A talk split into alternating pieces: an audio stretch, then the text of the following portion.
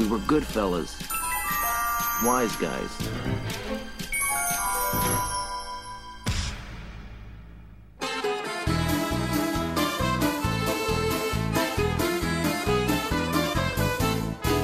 Olá, nômades! Aqui é o Sr. Jones e.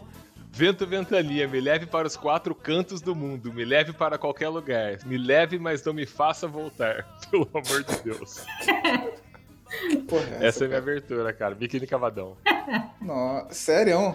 É, Biquíni sério, Cavadão, você. cara, aquela música, é, é. A sua referência, Sr. Jones. Biquíni Cavadão. Biquíni Cavadão, cara. Ué, era legal essa banda, cara. Era, era não, ainda era. é, os caras estão aí, né? Ele já tinha 30 anos quando essa banda fez sucesso. Tinha, tinha assim. Ele é assim. eu ouvi outro dia essa música e falei, caralho, olha a minha abertura aí. Você denuncia muito. Ele tinha já carteira de trabalho e todas as páginas estavam já preenchidas com alguma coisa, sabe? Muito rodado. É, isso aí mesmo. Olá, mamíferos. Aqui é o Sr. Chorume e todo mundo adora o frio até que passe de menos 30.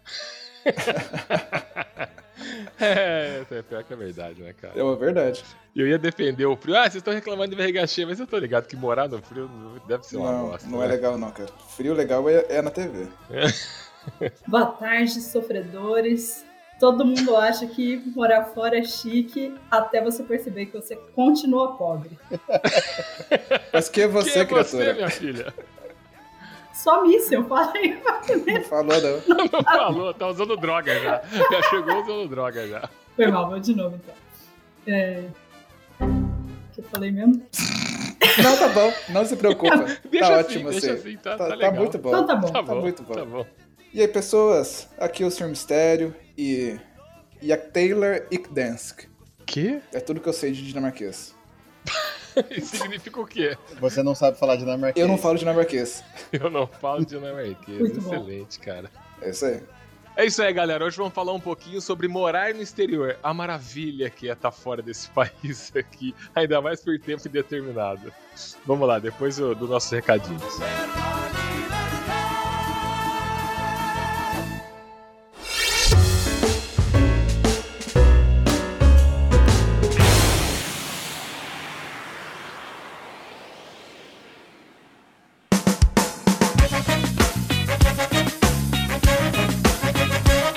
Sr. Mistérios, recadinhos de hoje? Sim, senhor Jones. que porra é essa, cara? Vamos gravar no espírito de Zack bo- Snyder. Só podia ser, né, cara? Falou em slow, é essa merda aí, né, cara? Você sabe que ele fez um filme de meia hora, né? Só quando ele colocou em slow ficou com Ele fez. quatro horas, né? Aquele filme ele cabe tranquilamente em uma hora e meia de. Tranquilo, tô ligado, tô O ligado. problema é que mesmo as cenas que não tem slow motion, tem slow motion. É exato. Ele falou, puta, não tenho conteúdo, o que eu faço? Vou fazer várias cenas lentas com diálogos chatos. Puta, não deu o tempo que eu quero ainda do filme. Vamos deixar então em câmera lenta tudo, vai. Vamos aí, deixar no slow. Se a gente fosse gravar esse episódio é, do estilo de Snyder, ele teria 5 Putz. horas. Sim. pra não falar nada. Só essa abertura que ele tinha dado meia hora. Você assistiu, cara? Eu assisti, eu assisti, eu assisti. E aí, você- pelo jeito você gostou, né? Eu gostei. É que assim. É um, é é um filme. É um, é um filme. Ah, É que a comparação do filme da DC Quando a é gente- tão ruim, é tão difícil.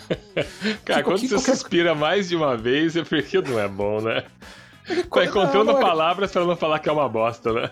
Senhor Jones, quando você compara com o original de 2017, é um filme muito legal. Sabe? Agora, Então. quando você compara com qualquer outro filme.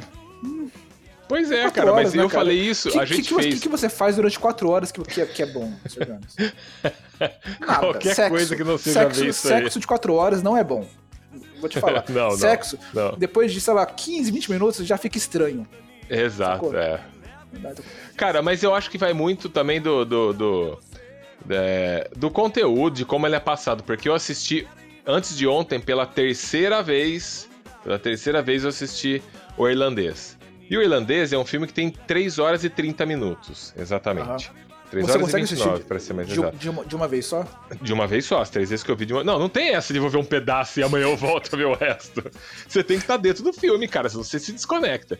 Aí eu chego à noite, acendo meu charuto, pego meu uísque e vou assistir. E, cara, são três horas e meia que passam e você nem percebe. Agora, 10 minutos vendo Liga da Justiça, eu já fico, É. meu Deus, que insuportável, eu não aguento mais. É Eu não assisti essa versão ainda, mas você falou que ela é melhor que a de 2017. Eu Sim, falei sim, é isso, pra quem não sabe, a gente tem um podcast que a gente fala sobre Liga da Justiça, que é o podcast número 5 nosso. Não, E eu lá eu que falei. É, ainda. É o número Não, cinco. 3? Não, é o Cinco? 5. 5. E, e lá eu falo que. Ah, o pessoal vai falar que esse tá melhor do que o. Tipo, a gente falou que a Liga era melhor do que Batman vs Superman. Quando você compara algo com um monte de merda, é muito fácil aquilo ficar um pouco melhor que um monte de merda. É o que eu falei, ó, um- uma merda com um lacinho em cima. Mas não quer dizer que é bom, quer dizer que é melhor que aquele lixo. Mas continua sendo lixo. Então, ó, o que, que você acha de a gente gravar um, um bônus e a gente falar um pouquinho sobre isso? Eu não assisti ainda, teria que assistir. Sobre isso, vamos, vamos, vamos fazer. O Tá próximo bom, bônus vamos. vai ser sobre Zack Snyder. Justice League. que merda, cara, que lixo. Ai, vamos lá então para nossos. é, qual é o nosso e-mail aí se o pessoal quiser entrar em contato e pedir, pelo amor de Deus, não façam esse, não façam esse programa. Ó, se você quiser, se você não quiser que, que a gente faça o- é, esse episódio, manda um e-mail em slow motion para contato wiseguys.gmail.com. Mas Isso, tem ó, que estar em slow motion. Tem que estar slow motion. E outra, não é um episódio, tá, gente? A gente vai falar uma meia horinha só comentar. A gente vai só apedrejar esse filme meia horinha e beleza. Só uma pincelada. Põe ali na portinha, dá É. uma pincelada e tá bom já. Porque, Tá porra, bom, a gente é. já fez um de, sei lá, de duas horas no passado. É, cara, a gente já chutou esse cadáver aí bastante já. Ó, e se você quiser mandar também um Insta pra gente, um recadinho lá no Insta, manda lá, to underline wise underline guys. E vamos pro episódio que já tá grande já. Vamos! que lixo. Boa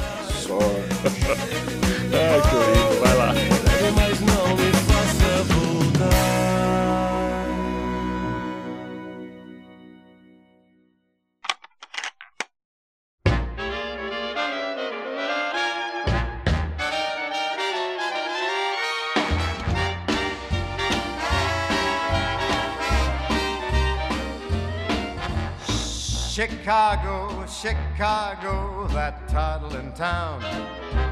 Ó, todo mundo aqui está fora ou já esteve fora. Onde vocês estão? É, eu infelizmente não estou mais. Estou aqui dentro preso. Socorro, me tirem daqui. Eu tô no subúrbio de Chicago agora, Chicago. mas eu vim pra cá durante a pandemia, então basicamente não tem muita coisa pra falar daqui, porque eu não vi porra nenhuma. Quando, quando Mas eu morei aí? na Itália um ano. Ah, Ah, você mora na Itália também, é, É. verdade. Então acho que vai ser mais o que eu vou falar aqui. Mais Você morou onde na Itália? Na, na Itália? em Florença. Florença. Nossa, você tá brincando, eu não lembrava que era em Florença. Eu- meu sonho é conhecer Florença. Cara, é muito bonito lá. Já fui muito lá. Pa- Passei muito tempo em, em Florença. Você foi mesmo? Você fez escala? Não, não, no Assassin's Creed. Ah, sim. Pô, você sabia que havia uma bosta O, desse tipo? o Ezio. Não, o Ezio me levou lá, cara. É, tio, Ah, tá. Vitória da Firenze, é. Eu estava lá, eu estava lá. Já denunciou também que você é nerd, né? Nunca, nunca consegui esconder. Atenção, ouvintes que estão que conhecem o Senhor Mistério dos últimos 13 segundos, vocês acabam de descobrir que ele é nerd. Tô tentando disfarçar há tanto tempo. Dessa vez, me pegaram. É, eu estou aqui no Canadá faz. vão fazer quatro anos agora. Mas eu não estou no, no- Quando as pessoas pensam no Canadá, elas pensam no Canadá glamour. Elas pensam em Toronto, Montreal. Eu tô no Canadá. Eu assim, penso isso. Eu penso no lenhador. Eu penso nos ursos. É, Eu penso camisa vermelha Eu- xadrez, o machado nas costas e. Exatamente. Você pega o ônibus, o É ônibus tem um espaço pra você guardar o seu machado. E alce. Polícia montada, polícia montada. É isso que Polícia eu penso. montada. eu vou resumir o lugar que eu moro aqui com a seguinte frase: Eu já provei carne de urso. Sério? Caralho. Caralho, Então velho. você é a minha impressão, então. Minha impressão é tipo o cara que manda mandou um, um SMS pro patrão, não posso sair porque o urso está aqui fora. Ele não vai trabalhar. Isso é um problema real Cara, aí, cara? Não, aqui não, porque aqui, aqui ainda é uma cidade e tal, mas o pessoal sai, dirige bem a hora pra norte e vai caçar urso. E um amigo meu caçou um urso um dia e falou: Cê, eu, eu fiz um, um lombo de urso aqui, você quer provar um pedaço? Você tá brin... Como assim um amigo meu caçou um urso? E, cara, isso é muito surreal pra mim, cara. Eu, eu tenho uma dúvida, você caça um bicho do tamanho de um urso, o que, você faz com tanta carne? Tipo, é muita que você leva? mesmo você Então, guardar cara. isso. Primeiro, como que você leva, né, pra casa? Porque é um Então, trago gigante. Você põe no caminhão e leva? Ah, esse, e esse a carne mesmo? pro ano inteiro, né? Ó, se você tá caçando um urso e você tá sozinho, você tá fazendo isso errado. é. Você tem que estar com um exército, né?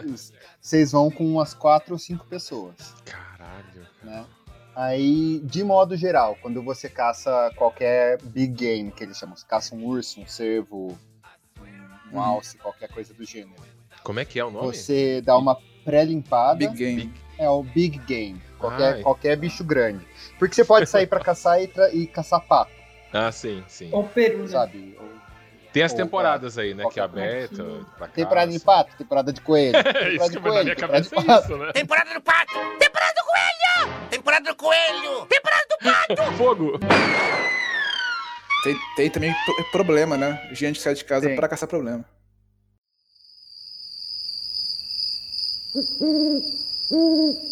Tem. E, então, assim, você abateu o bicho, normalmente você pendura ele em algum lugar, tipo numa árvore, alguma coisa assim. Você tira as entranhas e tudo que você não vai consumir. No e você local. tem que levar E deixa no lá. local. Fica lá. E as entranhas, sim. E você tem que A levar. natureza se encarrega. Você é obrigado a levar toda a carcaça. Se você caça e desperdiça, Uhum. Você toma multa. Cara, e você aí precisa ter varia uma muito. caminhonete pra levar a parada, porque é Exato. muito A- grande um de- Boa parte das. Uma, eu vou chutar que umas, uns 20, 30% das pessoas aqui eles têm um segundo carro pra caçar barra pescar. Uma- Uhum. normalmente uma caminhonete mais velha com 4x4, porque vai ser isso. A pessoa vai, vai abater um, um, sei lá, um, um viado aqui e vai tacar na caçamba. E aí tem algumas maneiras de fazer. Quem gosta mesmo, e é muito roots aqui dos caçadores, eles convertem um pedaço da garagem no açougue de casa. Cara, que mundo é esse, cara? Você caça e você limpa o, o animal que você Eles, caçou. eles limpam e tudo mais. Se não, você leva Isso pra deve fazer uma um sujeira. taxidermista. Tem uns taxidermistas. Puta, é verdade, isso tem muito aí, né? Tem muito, Caramba. e a galera acha que é o cúmulo da chiqueza. aqui. Ta- taxi- é mesmo? taxidermista Deixar bicho é, morto na sala? É o cara que corta a cabeça do, do bicho, faz aquela, E aquela escultura. bota na plaquinha e pendura na parede. É, na pode, parede. pode fazer do bicho inteiro também, né? E aí, dependendo do que for, tem coisa. Eles fazem assim, eles fazem um, um- uma, uma troca, porque tem várias coisas que são valiosas, então uma cabeça de, de viado pra montar pra eles vale uma grana. Uhum. Então você chega com o viado e fala, olha, eu só quero a carne. Você pode ficar com, com a pele, com a cabeça, com o casco, com o Ah, chifre, então ele, ele já todas. vende a carcaça do bicho pro, pro taxidermista. Aí ele já te dá, ele fala, ó, me dá só a Ah. carne. Então você não paga nada, você não tem que limpar, você volta uns dias depois e o cara já separou, ensacou todo, todos os pedaços. Então você vai lá, pega as costelas, pega o pernil, pega tudo, e ele monta o bicho depois. Contando outro Canadá que- pra mim. Na minha cabeça era outra parada, cara. Era outra Imagina parada, o cheiro cara. dessa casa. É que no Canadá, é, é, assim, é, quando eles falam sobre caça, é porque o Canadá tem problema sério com, com animais selvagens invadindo cidade, né? Tipo um urso, Pois é, né, alce. Não tem, mas poderia ter. Então, tipo, é controle populacional, né? Na verdade, quem tá É invadindo isso, né? algum lugar aí é a cidade que tá invadindo, né?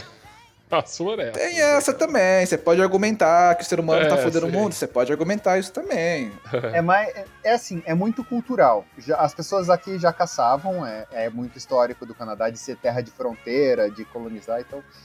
Então, na verdade, assim, a, a- a população e, e o histórico deles, eles foram se moldando ao redor de manter a caça funcionando. Aham.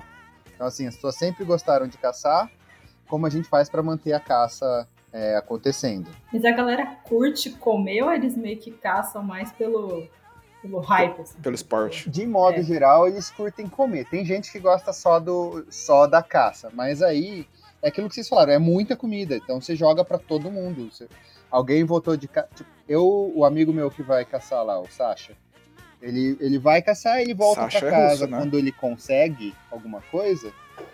E normalmente eu ganho de brinde, sei lá, 6 quilos de, de carne de viado. Ele distribui pra toda a família, pra Cacete. mim, pros amigos. E eles fazem salsicha, fazem linguiça, faz um presunto lá, um embutido deles. Então, pelo menos umas três vezes por ano eu ganho uns pedaços de caças aleatórias. Cara, no mundo apocalíptico, essa galera tá mais- bem mais preparada do que a gente, cara. Uhum. Eu, no sim. mundo apocalíptico, fechou o mercado, morri de fome na esquina. Caio duro ali de fome. Essa galera aí tá de boa, cara. Continua a vida normal, nada muda. Mas é esse pessoal Uhum. aí que faz aquele, aqueles programas do History, do History Channel, do cara que tem uma cabana no meio do cu do Exato, Judas e é. ele vai para lá, sei lá, no verão, mas mesmo no verão tá tudo cheio de neve e ele se vira lá, ele caça bicho, É ele Tem, limpa, tem ele um come. também no Discovery, no Discovery ou no, no History que é de taxidermia.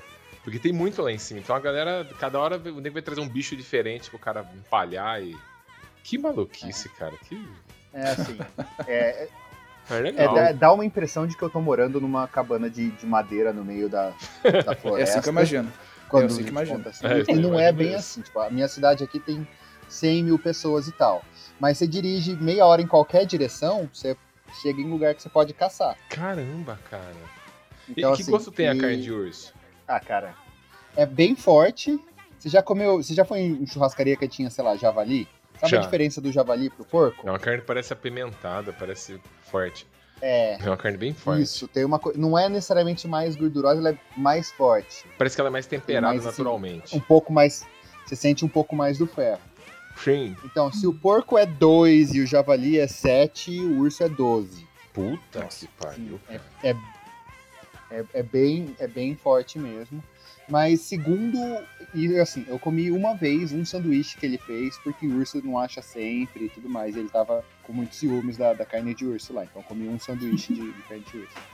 Um X-Urso. um Jesus. Mas ele falou que varia muito porque depende de quando do ano você pega, de se ele conseguiu comer muita carne ou não, porque urso é aquela coisa, ele vai comer o que tiver disponível. Então se é um urso que se deu bem e comeu mais carne, vai ter um Aham. sabor diferente. Que doido. Eu vou a Acapulco tomar banho de mar. Vou com ela, viajando Havaí, Pequim ou Istambul.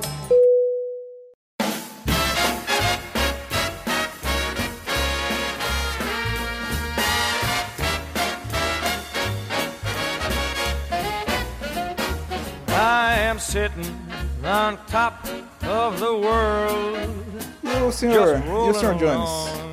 Eu? Você, você, eu você está onde agora, morei, cara? Não falou, cara. Você tá aqui de turista? Como que é? Ai, cara, eu tenho vontade de chorar se eu for falar onde eu tô ainda, cara. Eu tô aqui no Brasil, né, cara? Mas eu morei em Orlando um tempo. Puta, que saudade, cara. Eu não sei se eu tenho saudade de Orlando ou se eu tenho saudade de não estar aqui no Brasil, cara.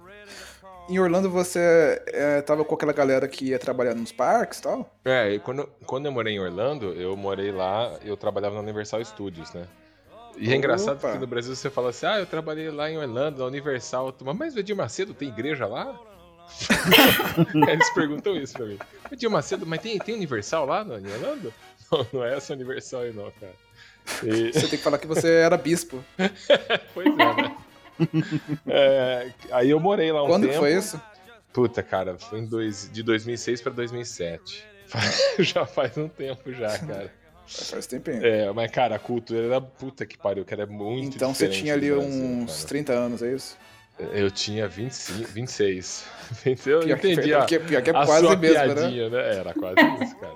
Eu já Pior que fui é no limite mesmo. do... É um programa de férias que você fazia, né? Pra você trabalhar fora. Eu já fui no limite do programa, porque você poderia fazer o programa até 27, se eu não- 28. Eu já tava com 26. Aí eu fui. No outro ano, eu, eu passei no da Disney. Eu falei, caralho, eu vou de novo, que eu quero no da Disney, que vai ser mais legal. E eu tinha passado, tava tudo certo de eu ir, mas aí eu decidi não ir porque foi o ano que eu, eu, tinha que fazer uma escolha. Ou eu vou lá pra fora de novo, fico mais um tempo, ou eu abro minha empresa. E surgiu a oportunidade de eu abrir a empresa, eu abri a empresa e fiquei com a empresa. É. Se eu pudesse, eu tinha voltado pra trás e ido pra Disney. Que bom que você- abriu empresa no Brasil. É, mas o lugar que eu morei lá, cara, em Orlando, Orlando é uma, é uma cidade diferente de qualquer outra, assim, porque é uma cidade 100% turística. Não tem nada a não ser turismo lá. Por exemplo, agora que tá com em pandemia, aquilo deve ser uma cidade fantasma, cara, que não tem o que fazer lá. E, é uma das por ser uma cidade turística, eles têm uma estatística lá de que é uma, uma das cidades que as pessoas mais têm problema de depressão.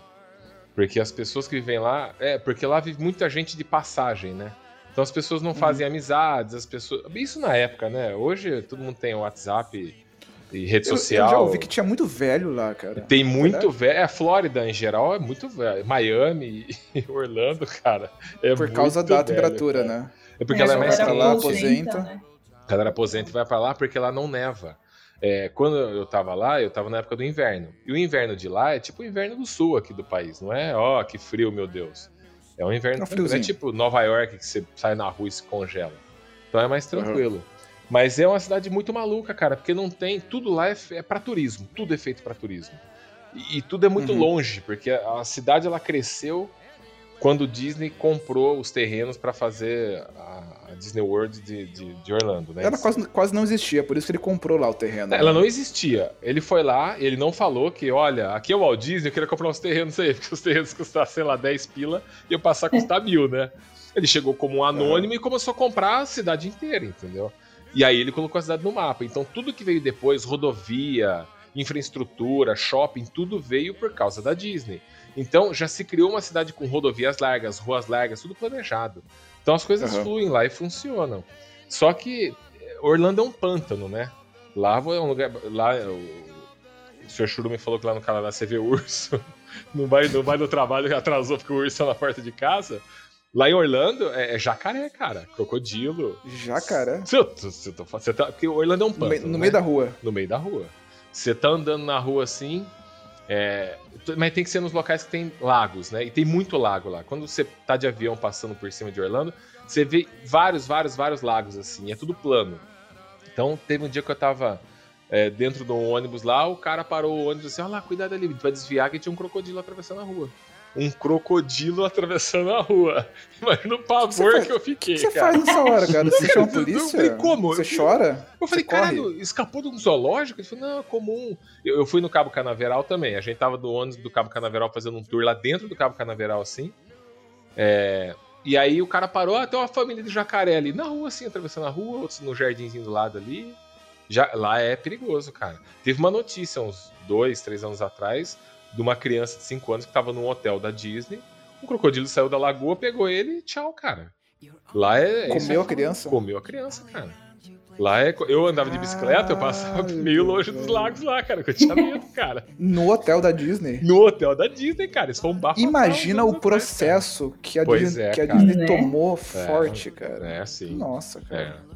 Lá, é- lá isso é, isso é maluco, cara. E, e o mais engraçado é que quando você tá lá, eu ia trabalhar, as pessoas perguntavam, ai, eu sou do Brasil. Se eu sou do Brasil, na cabeça das pessoas vem automaticamente selva, Amazonas e Rio de Janeiro Carnaval. É isso. Brasil é isso aí. Uhum. Elas perguntavam, ah, como é que você faz pra ir pra escola? Você pega canoa? Você pega barco? É, tem escola lá? Você vê macaco na sua casa?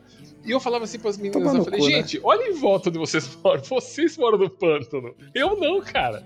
Eu moro numa cidade tipo Nova York. Não com o glamour de Nova York. Mas- Nossa. Campinas, Nova York agora. É, então, são, são, é, Campinas, São Paulo é uma metrópole. Eu falava São Paulo que Campinas, eles nem sabiam o que Ninguém, era, né? ninguém- é, é, Não. eu também, eu também. Então eu Às vezes, eu, a- às vezes eu falo a- até Rio. Ah, não sei, Rio de Janeiro. Ah, ah. É, Rio, São Paulo, que é o que eles vão saber. Falei, ah, é uma cidade tipo Los Angeles. Eles não acreditam, cara. Eles não acreditam. Mas é que aí É foda. vem, né, um espírito American. Que é Exato. tipo, sou o centro do universo. É, é isso. O mesmo. resto do mundo não é tão bom quanto eu, né? Mas tem Uhum. muito isso aí, não tem? Tem muito. Não, é. Tipo, quando eu cheguei, eu achava que era um exagero, sabe? Da mesma forma que, sei lá, a gente exagera de uma forma meio caricatura várias culturas. Eu Falei, não, não é possível. Eles não são, tipo, burro. Igual, tipo, os caras da American Pie, assim. Não. não é bem um exagero. Talvez é fora de contexto. Eles não são assim a vida inteira. Mas eles são muito ignorantes, tipo Sim. do mundo, sabe? Tipo, É. uma coisa muito bizarra, assim. eu falo que eu já viajei, tipo, pra Europa, pra vários lugares. E eles sabem por quê? Assim, é, por eles não entendem, né? Eles não entendem Não mesmo, cara. entendem. É o problema de você nascer no, no, no centro do mundo, né? Os Então. Estados Unidos ho- hoje em dia. ho- Hoje não sei mais se ainda é o centro, mas quando, quando a gente é- nasceu era o centro, era o centro econômico do mundo, né? Então, Sim. por que, que eles iriam aprender outra língua? Por que eles iriam É. ir pra outro lugar? Exato. A gente no Brasil sonhava em ir para os Estados Unidos comprar coisas, passear, ver as coisas, porque lá eh, tinha esse mito de que tenha, de tudo, tudo funciona. É. Para eles não, para eles é terça-feira. Os filmes que eles assistem é a vida deles. É, É, isso aí. então. É. E eles acham super exótico, né? Tipo, não, não só o Brasil, mas assim, sei lá, você fala França, tipo, sei lá, Paris é, o- sei lá, talvez a cidade mais turística que eu consigo pensar quando eu penso em turismo, sabe? A primeira coisa que me vem à cabeça. Pra eles é um negócio muito, tipo, estranho, assim. Beleza, ainda tem um glamour, mas ainda é uma coisa meio distante, assim, não é? E eles têm dinheiro, sabe? É muito bizarro. Eles, tudo que tá no país deles é comum. Saiu do país deles, aí o incomum é fora do país. E eles fazem muito turismo dentro do próprio país, porque os cantos dos Estados Unidos é um diferente do outro. Então eles já estão satisfeitos de fazer turismo ali. Qualquer coisa que seja fora dali, aí é, aí é exótico. Tem o calor, tem o frio, tem a neve. Tem tudo lá, então. É, você quer ser Selva, exótico, tem você vai pro Havaí. É, É. é, isso é isso aí. É isso aí. Exatamente. É, não, mas Exatamente. eu moro a 20 minutos da fronteira com os Estados Unidos. Eu moro assim no, no Uhum. extremo sul canadense. Você mora no leste ou no oeste? Eu moro na costa oeste. Não é nem, no- nem na costa. Falo costa oeste, assim, eu tô a. Você mora, na, na- você mora na última hora do Greenwich. No último pôr do sol, é isso. é Ou não, depois você ainda não. tem. Eu acho que é Olha, a última se eu olhar pela horas, minha né? janela, eu vejo as montanhas rochosas, mas eu ainda tô pro lado. Que... Se eu olhar cu, pela né? minha janela, se eu vejo fuder, a né? mazela da minha cidade. Olha aí pela janela, eh, Sr. Jones, o que Se você eu tá olhar vendo pela aí? minha janela, eu fico cego. É que é tudo, é que aqui é tudo plano, né? Então, eu tenho uma amiga que veio visitar, ela veio fazer aquela coisa de fazer uma road trip canadense, queria ver as rochosas e tudo mais. E no ano que ela veio, teve um incêndio florestal gigantesco na província aqui do lado, na, em British Tá, Columbia. eu lembro que teve um ano mesmo que foi Sim, notícia mundial isso aí. Pegou, pegou fogo em tudo. E a visibilidade caiu super. A gente foi pras rochosas e só via as montanhas quando a gente tava na montanha. Caramba. Uhum. Normalmente, Casar, como é tudo né? plano, eu tô a duas horas e meia das, das rochosas. Mas eu consigo ver da minha janela. Se tiver limpo o dia. Puta, que legal, Maneiro. cara. Eu vou a Acapulco tomar banho de mar. Vou com ela, viajando Havaí, Pequim ou Istambul. Garoto, eu vou pra Califórnia. É, deixa eu perguntar uma coisa. Por que vocês saíram do Brasil? Eu sei que a resposta parece bem óbvia, né? Mas cada um teve um motivo. Pra... Eu saí pra trabalhar fora. Eu trabalhei, mas com data pra voltar. Eu não voltaria, eu não ia voltar. Meu plano era ficar. Eu voltei por causa dos meus avós, porque na época que eu saí, uns, um mês antes, teve um assalto em casa lá, tudo. e Eu fiquei preocupado de deixar eles em casa, os dois sozinhos. Aí eles foram morar com a minha mãe em outra cidade. Mas eles ficaram fora da casa deles. E aí eles não estavam à vontade. Então eu falei, ah, então eu vou ficar só um tempo mesmo e eu voltei por causa deles. Porque se Uhum. não fosse por isso, eu teria ficado mais tempo. E vocês, saíram por quê? Fugiram por quê? Ó, eu vou começar a- aproveitando pra falar de onde eu tô, porque eu ainda não falei. Eu, eu tô em um programa de doutorado de sanduíche na Dinamarca. né? Eu tô aqui já faz seis meses. Você tá no quê? Não entendi. Em um programa de doutorado de sanduíche. Esse é o nome. Doutorado Ah. de sanduíche. É Masterchef?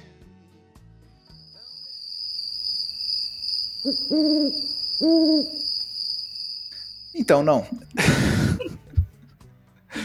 Porque você faz doutorado, né? Então, é, no Brasil, no meu caso, aí é esperado, se possível, em, um, né, em condições ideais de temperatura e pressão, que você faça uma parte do seu doutorado em outro lugar, pode ser em uma outra universidade no, no seu país de origem ou em outro país, e depois volte para terminar lá, por isso você faz um sanduíche, né? Ah, no meu caso, como eu, eu eu pretendo fazer seguir carreira de pesquisa, sair do Brasil era tipo, não vou dizer que era obrigatório, mas era muito importante, porque Sim. quando você sai do país, você consegue conversar com pessoas, é, lógico, você, você não vai só sair do país, ah, sair, tô aqui no Peru, foda-se. é, você vai para algum lugar em que as pessoas estão trabalhando no que você trabalha. Então você consegue ter contato com a comunidade, ver gente que pensa de maneira diferente, ver gente que está mexendo com outras tecnologias. É, troca figurinhas e quando você volta, tá em tese, quando você volta pro, pro Brasil, você leva contigo tudo que você aprendeu e fomenta a pesquisa. Essa, essa, essa é a ideia, né? É, esse sou eu. E em que cidade você tá? Ah, eu tô em Aarhus, em Aarhus, Dinamarca. é. Fica na, não fica no continente. A Dinamarca ela é- tem uma parte que é continental, uma parte que é uma ilha. né? Ah, esse tá Fica na na ilha? ilha. Eu não sabia, Eu tô não. na ilha, cara. Cara, não Eu tô sabia, numa não. ilha aqui. É. Caralho. A Ilha do Senhor Mistério que eu apelidei. O pessoal chama de outra Nossa. coisa, mas. Ah, beleza. e, e você, Missy, saiu por quê? Então, a primeira vez que eu saí, quando eu fui morar na Itália, eu fui para fazer graduação sanduíche também. E eu fazia faculdade no Brasil. Daí surgiu qualquer oportunidade de eu sair. Eu falei, é. pelo amor de Deus, eu tô indo para onde for. E aí Que tinha... ano que era esse? Que ano era? É. 2012. Ah, você foi pelo Ciências, Ciências Sem Fronteira? Foi, foi. Primeiro edital. Nossa. E foda. aí tinha Coreia do Sul, é, Alemanha, tinha Reino Unido e tinha Itália, no que eu fui. Eu escolheria Itália também. Que foi, tipo, um dos únicos que teve pra ciências humanas, né? E eu falei, mano, meu inglês é bem reba, assim, bem mais ou menos, não dá pra confiar. Alemão eu Uhum. não vou conseguir aprender. Eu falei, bora pra esse italiano.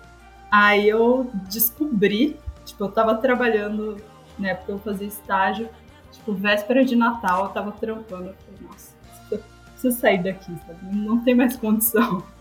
E aí eu procurei lá na internet uma mina, descobri que ela era italiana. E eu falei, por favor, me ensina alguma coisa. E aí eu fiz duas semanas de aula.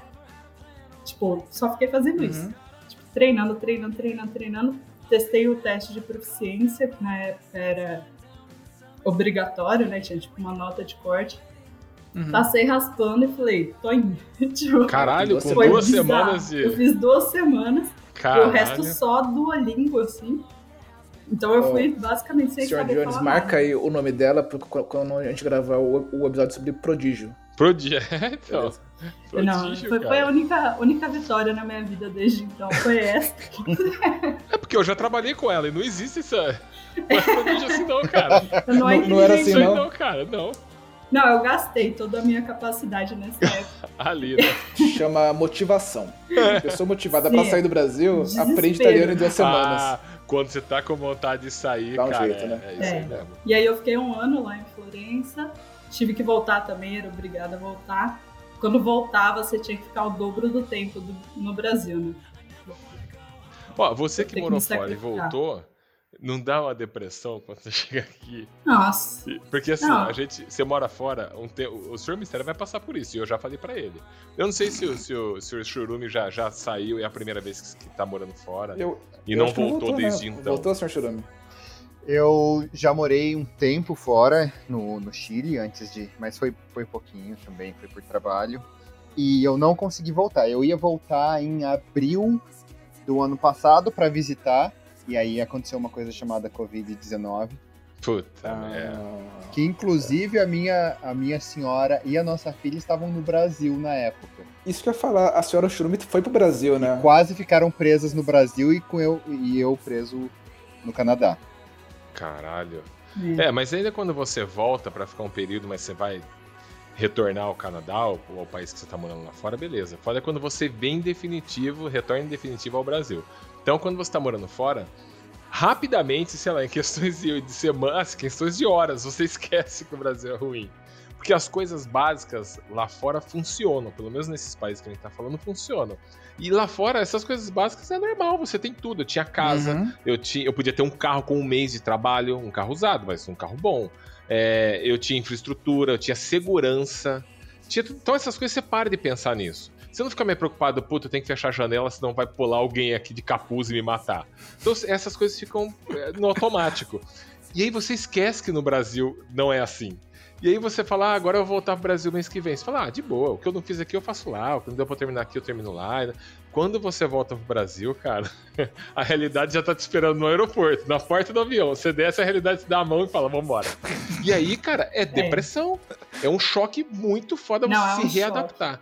Se adaptar a um país aí fora, em horas você se adapta. Se readaptar no Brasil, cara, é, é um processo lento, viu? Você passou por isso, senhora Miss? Não, eu demorei uns três meses pra conseguir, assim, voltar. Porque aí depois de um tempo, depois de um período, você também esquece tudo que era bom, né? Você guarda numa Exato, caixinha, tipo, exato. aquilo foi o melhor momento que eu vivi. Ficou lá, agora a vida É que isso, é isso. é ser conformado, né? É Mas. Não, não, não que só tenha coisas boas lá fora, mas tipo, as coisas Não, sim. boas é o que você falou, você se acostuma muito rápido. Tipo, É. esse negócio da segurança é um negócio. Tipo, não, não há dinheiro que pague, Não há dinheiro sabe? que pague, né? sensação. Poder de sair na rua de boinha à noite, caminhar É. de volta pra casa depois do pub, Tranquilo, né? Com o celular na mão. com o celular na mão. Exato, exato. É Homem, mulher, segurança. qualquer pessoa. Sim. É. É, tipo, e você confiar nas pessoas também, né? Tipo, você conhece uma pessoa e, tipo, você não tem É. motivo pra ficar, puta, pensando se ela vai ser legal, se não vai, se ela tá querendo te passar a perna. Exato, Nossa. cara, é. É, aqui, é, o problema, acho que além da insegurança no Brasil e tudo mais, que é uma é, falta de segurança pública, eu acho que é, a, a cultura do brasileiro também atrapalha demais, demais. Porque assim, é, aí fora existe uma cultura diferente de, de- Se você deixar sua carteira em algum lugar, ninguém vai mexer na sua carteira. Você pode deixar em cima da mureta. Uma vez eu estava em Orlando e eu entrei numa conveniência. Eu já tinha uma, uma vez que eu voltei lá para passear, né, com meu avô. E aí eu tava dentro do, do, de um é, All Greens, chamava All Greens. É um mercadinho típico que tem lá de, de esquina, assim. E tô lá andando lá dentro entrou um cara. Assim, eu, como tenho a mentalidade do Brasil, eu olhei pra ele, tava com a camiseta regada, regata, tipo daqueles traficantes porto-riquenhos que você vê em filme, sabe? eu falei, ih, vamos ser assaltados. Tava- a- Scarface, né? é, Scarface. Porque a minha mentalidade tá virada pro Brasil, entendeu? Eu falei, é agora, é agora, o assalto vai acontecer agora. Aí o cara entrou e falou assim, chegou pra menina do caixa, eu falei, nossa, agora- é agora, é agora. Eu vou me esconder atrás da prateleira aqui, ó. Ela falou assim, ó, eu achei uma carteira ali fora, é de alguém aqui, né? Aí a menina até perguntou, ó, o rapaz achou uma carteira aqui.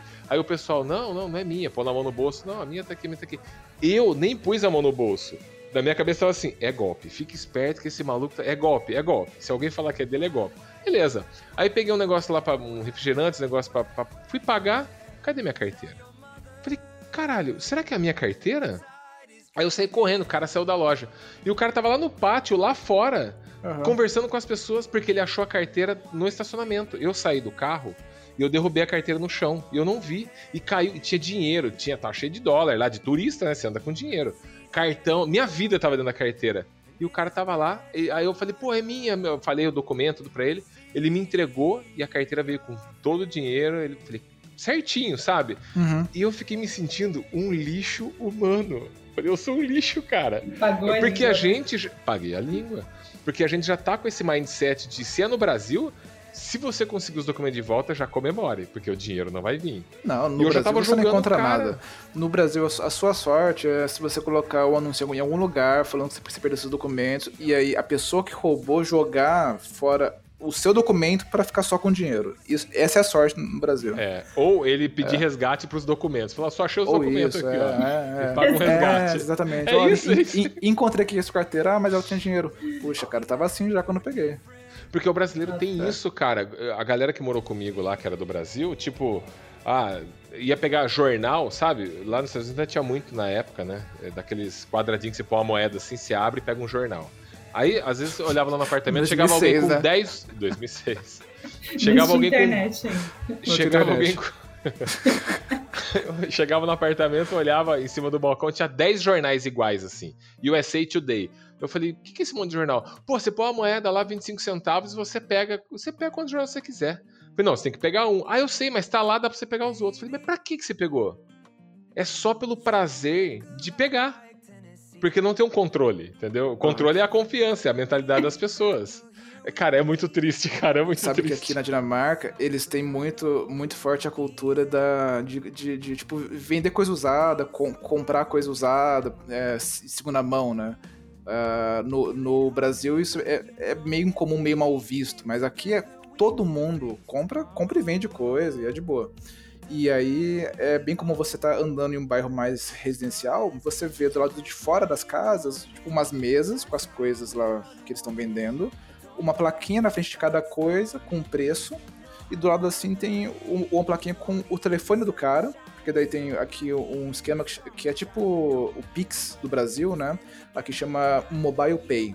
Você faz transferência pelo número de telefone da pessoa e tal.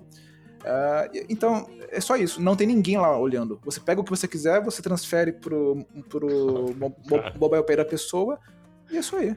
Inimaginável isso aqui, Isso cara. é em todo lugar. Inimaginável, cara. Tranquilaço, tranquilaço. Eles fazem, é, agora, durante a pandemia, as lojas de.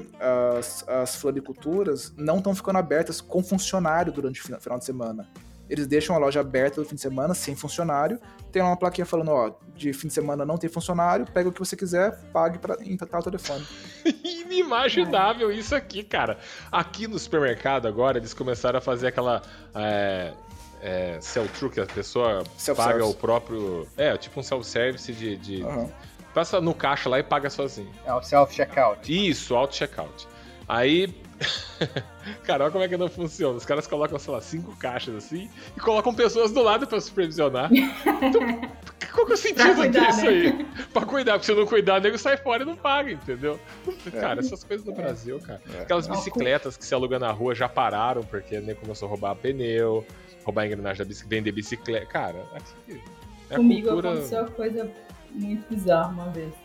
Foi aí que eu percebi que não tinha volta, né? Porque meio que depois você vê isso, você meio. Por mais que você fale, ah, eu já sou culturalmente meio sacana, né? Você fala, puta, eu- posso ser uma pessoa melhor, né? Tipo, é bom ser assim, é mó bom. Você pode, É, mas você como- quer. Você A gente tem que lutar quer. contra isso, né? Porque tá Sim. dentro, né? da- é. Não, é porque é o tipo da coisa que você não raciocina muito. Mas uma vez eu tava numa estação de trem na Alemanha, fui dar um rolê lá. E aí eu parei, né, com as minhas Morar- malas. morar na Europa, de foda. rodinha, pá. É, isso que é vantagem morar na Europa, né, Ah, Fui dar cara? um rolê na Alemanha, peguei o trem, duas horas É. depois, tô lá. Aí eu peguei minha malinha, né, de, de rodinha, fui no banheiro aqui na estação de trem, que é limpíssimo, tipo, é bem suave de. Não dá Uhum. medo de ser assaltado nem nada. É igual da rodoviária daqui? Ah, igualzinho. É, a rodoviária de Campinas é bem parecida. A de São Paulo, então, nem se fala. É assim. Aí eu fui com a minha malinha e aí você entrar no box, né? Tipo, do vaso, assim, com a mala de mão. É difícil. rolê desajeitado não cabe, né? Mas eu, BR, né? Peguei a mala, comecei a cabeça, entrei, consegui fechar a porta. Beleza, né? Fiz meu xixi, saí de lá. Tô lá lavando a mão. Pareceu uma tia, tipo uma mina assim, com um bebê no colo. E um carrinho assim. Ela falou: Ah, é, você já usou o banheiro? Você quer que eu olhe sua mala? Eu falei: Não, já, já usei, tô vazando. né?" Ela falou: Então, mas será que você pode me ajudar? Você não fica com o meu bebê enquanto eu, vou no banheiro, que eu não quero deixar no carrinho. Eu fiquei. Estranha, você não quer ficar com meu bebê?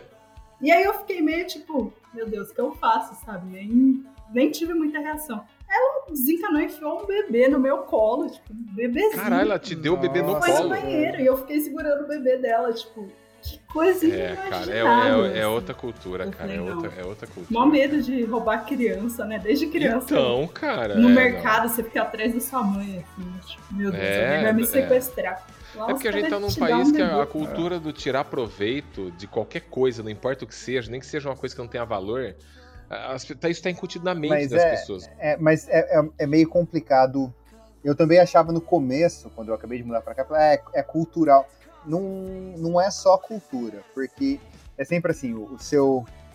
O custo, o risco e a recompensa do que você tá fazendo.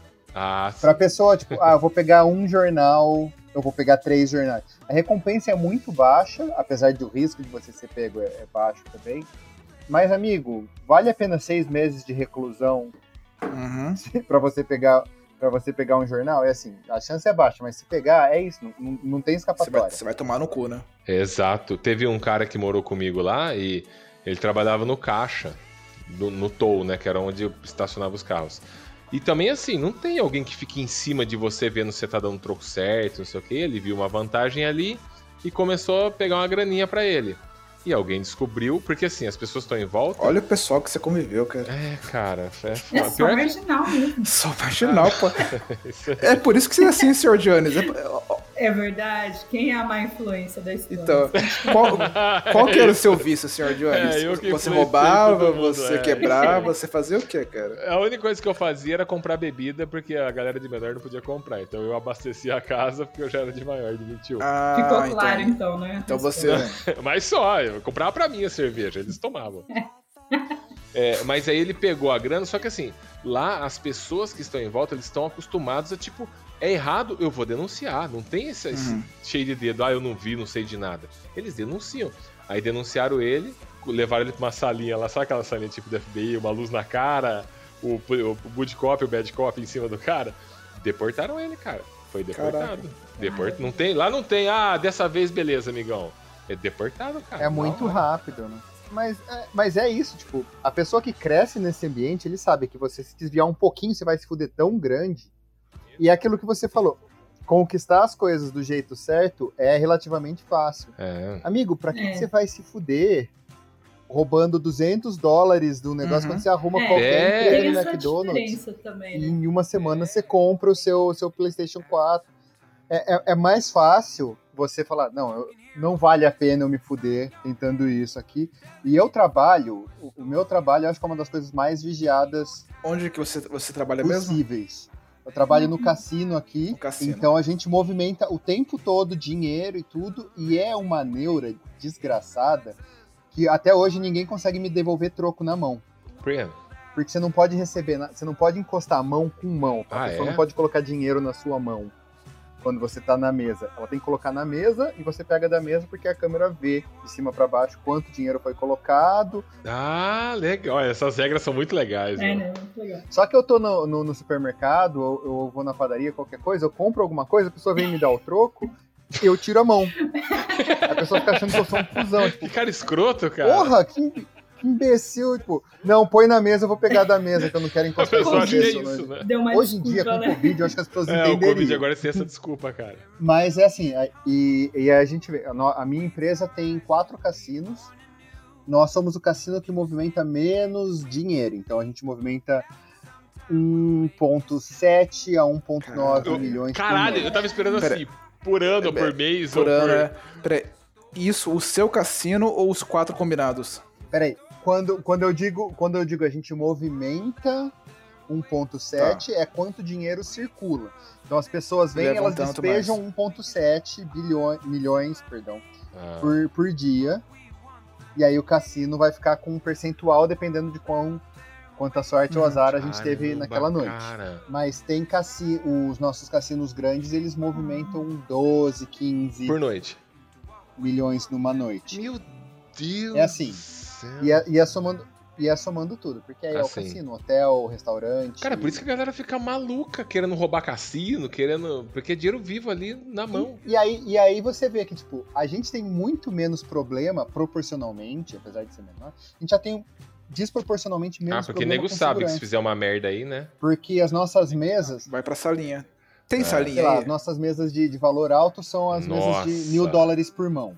Então que a pessoa no máximo pode apostar até 7 mil dólares por, por, por mão. Tipo, uma mão, dependendo do dealer, dura Nossa. 7 velho. segundos, 9 segundos. Aí o que que acontece assim? Eu, a gente tem muito pouca preocupação com os nossos croupiers de ficar em cima, de ficar olhando, de ficar.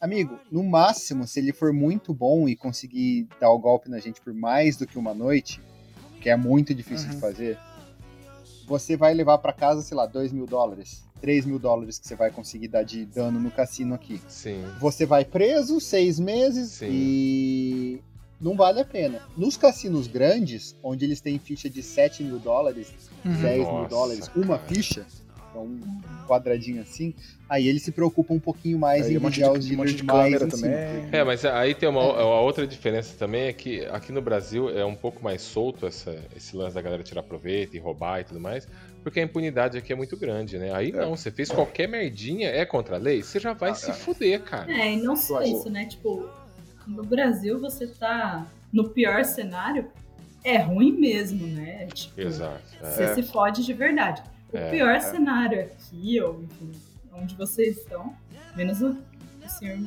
Jones, né? Ele já é o fundo do poço mesmo. é aqui eu tô na raspa, É o, né? po- o poço mais abaixo do fundo do poço. Mas o pior cenário não é, tipo, tão ruim. Tipo, você não É, vai. sim. Passa fome. Não passa é, fome. não vai passar. É porque as oportunidades aí Tipo, são agora na diferentes, pandemia né? até tem umas coisas que estão bem mais complicadas, mas de maneira geral é uma disparidade social muito menor, É. né? É, É, é, a muito menor. é- é a tempestade perfeita no Brasil, que sua chance de escapar é muito grande e você tá num desespero tremendo. Então, é. Sim. é. Aqui É, não tem é. ninguém desesperado e você vai ser pego. Assim, a sua chance Exato. de Você não tem nada a perder, né? Aqui você tem Exato, tudo é. a perder o tempo todo. Então, É. assim, acaba que fica cultural mesmo. É, sabe que aqui, ônibus aqui não tem catraca. É, não tem nada. Você entra lá, tem o, o motorista. Ah, Acho que é só no tem- Brasil que tem, cara, catraca É, cara. não, não sei como que é nos Estados Unidos e no Canadá, mas aqui é Não, só motor- o tem, não. motorista, você entra lá, não tem porra nenhuma. Tem uma maquininha que você, encosta o seu, o seu cartão, se você tiver é, o seu passe, né? Aí ele lá desconta, pá. Se você não tiver nada, você pode comprar em uma máquina, você põe lá as, as moedinhas. Ah, e se você ainda não quiser usar essa máquina, você pode comprar pelo celular a sua passagem de ônibus. Você vai lá e fala, ó, eu vou entrar no ônibus X, tal horário, e eu vou até o ponto Y e sucesso. Daí ele te cobra lá, você tem que pagar tanto. Você paga, ninguém vai. você- em tese, o motorista pode pedir para ver que você comprou essa passagem, mas, se- mas pode também não pedir. E aí é, é muito comum você entra no ônibus e você vê alguém entrando, não passa o cartão, não compra moeda, nada, só entra e senta uma cadeira, quando chega no ponto dele, ele vai lá e desce. Porque pagou É. pelo aplicativo. Presume-se que sim, né? mas, mas ninguém olhou. É, por lei, o motorista ou algum fiscal, se existir algum fiscal lá é, dentre os passageiros, pode pedir para olhar. Hum. Se ele pegar você é, dentro do ônibus sem passagem, ele te dá uma multa de 700 coroas, te leva para delegacia, é, te Tá ficha, ficha criminal. A passagem aqui custa 14 coroas. Você paga 700 coroas de multa. Nossa, ligado? cara. O metrô Então- aqui funciona desse jeito também. É. A passagem de metrô aqui em Calgary é um dólar, 1,25 eu acho, tá? E a multa, e é a mesma coisa, não tem catraca no metrô, você compra o bilhete ou você tem o passe mensal, semanal, anual, sei lá. E aí você entra no, no metrô e fica lá. Normalmente você viaja, assim, eu viajei É. meses lá sem você nunca nem ver um fiscal. Aí uma vez entrou um fiscal no ônibus, no, no, no metrô. Checou o nosso bilhete, ele pega, olha o bilhete, e prossegue, e aí tinha uma passageira sem bilhete. E foi quando eu descobri que são 520 dólares Nossa, que Nossa. Então, assim, 500 vezes mais caro do eu que não o sei se era, tipo, se passagem. ela era reincidente ou se tinha alguma coisa assim e tal, mas... É, eu- é, é, então, uma coisa que eu percebi é que assim, mais uma vez eu acho que remete à cultura de cada país, porque quando você faz uma merda assim aí fora, qualquer um desses países aí, existe uma consciência coletiva de que, por exemplo, se você entra no ônibus e não paga o ônibus, ou se você vai assaltar alguém na rua, qualquer merda que você fizer, você está mexendo com a comunidade, você está mexendo com os pagadores de impostos. Todos têm essa consciência. Eu pago imposto, eu tô pagando ônibus para todo mundo poder usar e pagar ônibus e esse cara não tá Uhum. pagando. Então, aqui não, a consciência é assim, eu estou passando a perna no governo. É, Só que é ele mesmo que tá pagando imposto. As pessoas que estão em volta e tá vendo aquilo, tá pagando esse Uhum. imposto. Mas a consciência, olha, esse aí passou a perna no governo, não pagou. Esse aí conseguiu. Aqui tem gente que não paga conta de luz, não paga conta de água, porque burla, porque faz qualquer coisa assim. E, cara, com essa consciência de tu passando a perna no governo. Mas tá passando. A... E aí fora é assim, você tá passando a perna na comunidade, na gente. Então vamos denunciar. E é, e é uma das coisas que o pessoal fica muito puto aqui, é qualquer desvio de verba pública. Sim, é isso aí. Aqui é isso se aí. paga, assim, proporcionalmente, acho que até mais impostos do que a gente paga no Brasil. Mas as pessoas têm uma expectativa com um serviço absurda. Todo mundo sabe como que tá o orçamento da cidade e qualquer coisa que estiver acontecendo que eles acharem, olha, tal coisa tá gastando. É, transparente, né? É, é transparente e é forçado. E se alguém é pego desviando recurso ou aproveitando, não é nem desviando do tipo, eu vou passar para minha conta pessoal e vou enriquecer as custas do, do, do público. Mas tô gastando dinheiro com uma coisa que a população percebe que é inútil. Sim. Ah, aqui é- eu vou botar uns bebedouros mais bonitinhos. Cara, não, a gente não quer o bebedouro bonitinho, a gente quer mais poste nos parquinhos ao invés de. Isso, isso em si já dá uma treta Uhum. violenta. É. Então você ser um funcionário público aqui, você sofre um, um Uma escrutínio, pressão. uma, É. uma pressão bem maior. Esse exemplo mesmo. Ser funcionário público aqui é, a ide- é o ideal das pessoas. Por quê? Porque eu vou ganhar dinheiro do governo e não vou ser mandado embora. Eu vou me aposentar. Agora consegui o auge, que é ser funcionário público. É, é outra mentalidade, entendeu? Não é a mentalidade, puta, que foda esse trampo que eu vou servir a população. Não, eu vou garantir o meu aqui e não vou ser mandado embora. Eu vou a Acapulco tomar banho de mar. Vou com ela viajando Havaí, Pequim ou Istambul. Up.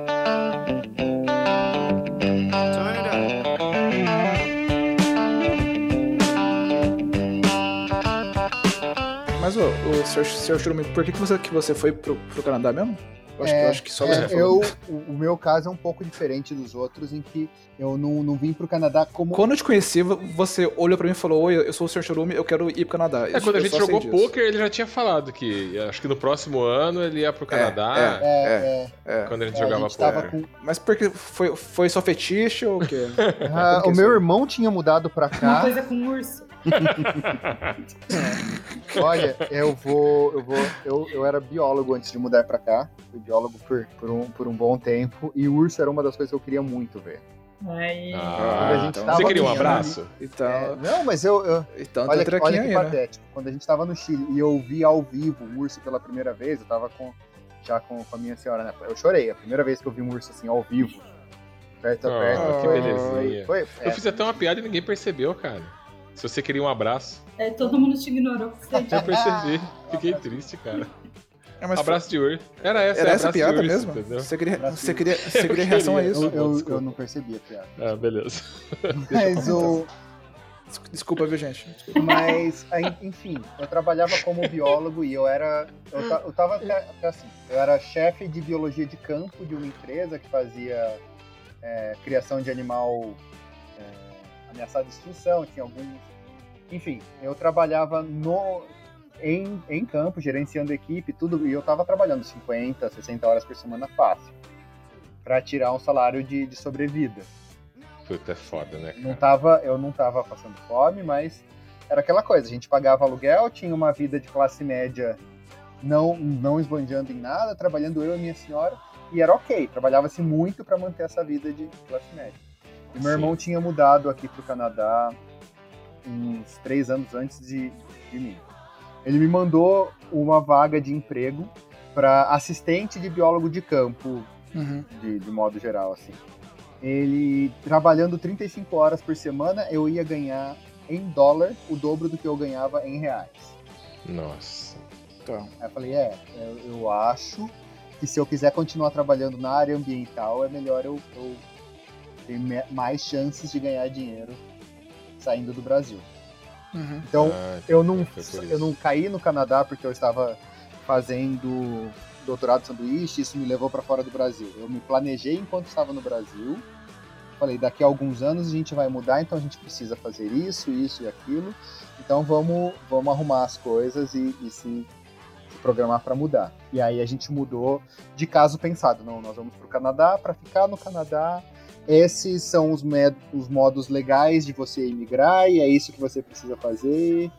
E aí a gente tinha um plano de cinco anos do que a gente vai fazer isso agora, no ano que vem aquilo, e agora a gente está no, no, no final, a gente está processando a nossa documentação para residência permanente, que é o último passo antes da cidadania. Nossa, Que maneiro. Vocês estão tão errados, cara. O certo na vida, senhor, senhor Shura, presta atenção, é você pensa, eu queria fazer isso. Daí você talvez trace um plano. Depois de duas semanas você esquece ou tropeça e não dá certo. Pois é. Essa coisa de você traçar um plano, seguir e dar É, certo, isso é existe, esquisito, né? Vocês estão- É, vocês- esquisito, vocês estão- Vocês vocês estão errados, cara. Chamou a atenção também. Tá. Igual, eu vim parar aqui. eu vim parar aqui porque depois que eu voltei da Itália, aí, enfim, né? Me conformei, fui seguindo minha vida. Você falou, Brasil ah, não eu dá. embora, Brasil mas não tem tinha como. Minha vida foi piorando, indo em direção ao fundo do poço, né? Como eu disse. Mas por Até que em quê? certo ponto eu conheci o Sr. Jones. Eu falei, Aí começou a subir, Tá, ah, Aí pior do foi que tá, o- não, Aí não foi tem o. como ficar, né? Aí começou a subir. Aí come- Viajamos o país inteiro, trabalhamos em Recife, Fomos- trabalhamos na Fomos Bahia. para o Amapá. o Amapá eu não fui. Ah, eu acho que você não lembra, porque quando você estava no Amapá, tomando cerveja no meio dos pernilongos e do, do- no meio do mato, assim, Eu? dos urubus, O urubu comendo uma carne. Ela mandou uma foto pra mim, ah, estamos aqui no Amapá, tipo, vários urubus no fundo, mosquitos, e ela numa mesinha da Brahma, assim, de lata, Isso e eu mandei uma foto pra ela, ah, estou no Central Park, em Nova York. Puxa, que pena, que chato. Isso é Esse tão irrelevante que eu não lembro disso. Mas, enfim. depois que eu conheci o Sr. Jones, eu vi que tava tudo perdido. Aí eu falei, bom, é isso aí, né? Vou voltar pra minha terra, pro interior do interior de São Paulo, né? Vou seguir minha vida assim. Aí o meu noivo, quer dizer, meu marido, que na época era noivo, trabalhava numa empresa lá, também no Oco do Mundo, junto com, com o Sr. Sr. Jones. E aí ele recebeu uma proposta de emprego pra mudar pra cá, assim, pra Chicago. Pra Chicago. E aí, da mesma empresa que ele trabalhava, e ele foi transferido pra cá. E aí eu vi, né? Tipo, foi assim, na verdade ele ficou aqui, aí começou a pandemia, eu fiquei presa no Brasil. E aí eu tive que fazer um Paranauê maluco, eu saí do Brasil no auge, tipo, em julho do ano passado. Eu lembro que você tinha falado, a gente foi no casamento de um amigo nosso, né? É, E você falou, pô, já era pra eu ter ido, mas agora com essa pandemia acho que não vou mais. porque pararam de processar os vistos, né? Então eu não Uhum. tinha como entrar com meu visto de Não ponto. voltou ainda. Não, não voltou. E, e, enfim, daí eu tive que ir pra Turquia. Fiquei 15 dias em Istambul, dentro de um Airbnb sozinha, tipo, não podia sair, porque tinha que fazer quarentena lá. Caralho. Da Turquia eu vim pra Chicago, porque a Turquia era o único país que aceitava brasileiro. E tava com essa restrição, É. que ainda tá, que tipo, quem esteve no Brasil 14 dias antes de entrar nos Estados Unidos não pode entrar. Cara, então que rolê passar 14 maluco. dias fora. Foi muito maluco. E isso, tipo, foi no auge. Quando, quando eu vim pra cá, pico. Tinha também esse papo de que talvez ah, eu precisaria ir pra algum país, ficar lá duas semanas de quarentena pra depois entrar no nossa. Mas deu tudo maravilha. certo, né? Foi uma perrengue. Tipo, aeroportos, todo lugar que eu ia. Tipo, eu fiquei em todos os aeroportos que eu fui, que eu fiz escala no Catar. E. Ah, vários rolês, né? Todo lugar eles me levavam pra salinha, sabe? No aeroporto. Todos os lugares. Não, você tá vindo do Brasil? Ah, o que você tá fazendo aqui? E Nossa, várias perguntas, cara. várias perguntas. Quase que eu não chego, né? Eu cheguei. Caralho. Ó, você tava em quarentena no Brasil, agora você tá em quarentena aí em Chicago. Qual das duas quarentenas é melhor? Olha, eu Tá com não saudades? vou nem me Que dignar a cuzão, né? Que né? O Sr. Jones acordou hoje e falou: Finalmente eu vou ter duas horas pra falar mal do É, Brasil. cara, é. É. Não, É e sabe o que é o pior, cara? É o, o Sr. Shurumi tava falando de se planejar pra sair. Em 2016, eu, eu prestei pra Vancouver Film School, lá no Canadá, pra conseguir uma bolsa. E eu consegui. É, eu tive, acho que 75% de desconto na bolsa.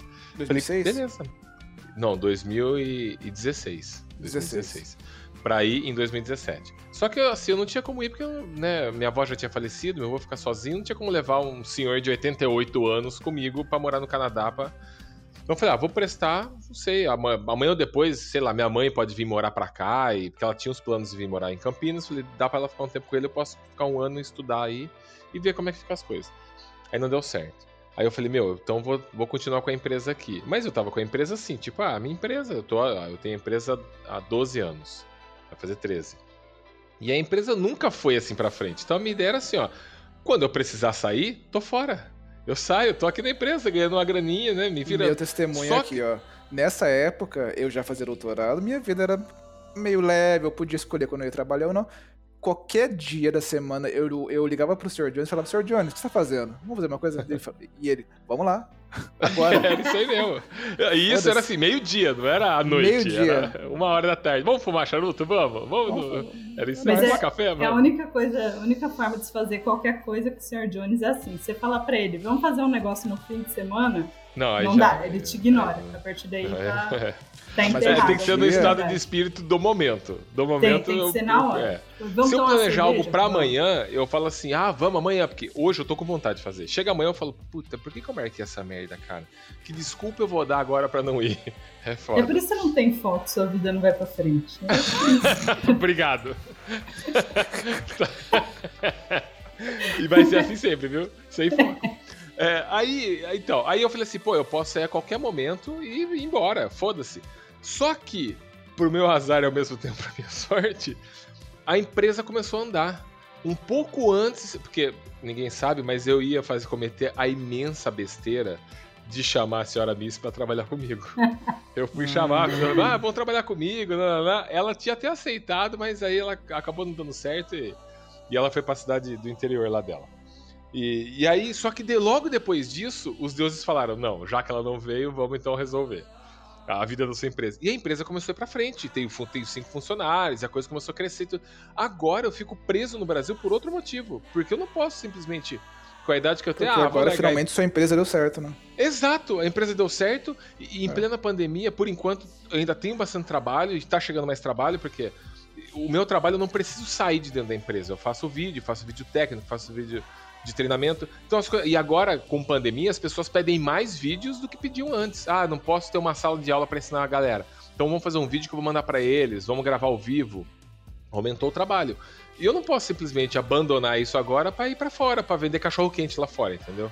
Uhum. Porque é isso que eu faria se eu fosse sair agora. E aí eu tô. Não, é, não tô reclamando disso, porque é ótimo, porque eu consigo tá fazer um minha vida aqui. pouquinho, né? Tá um pouquinho. É.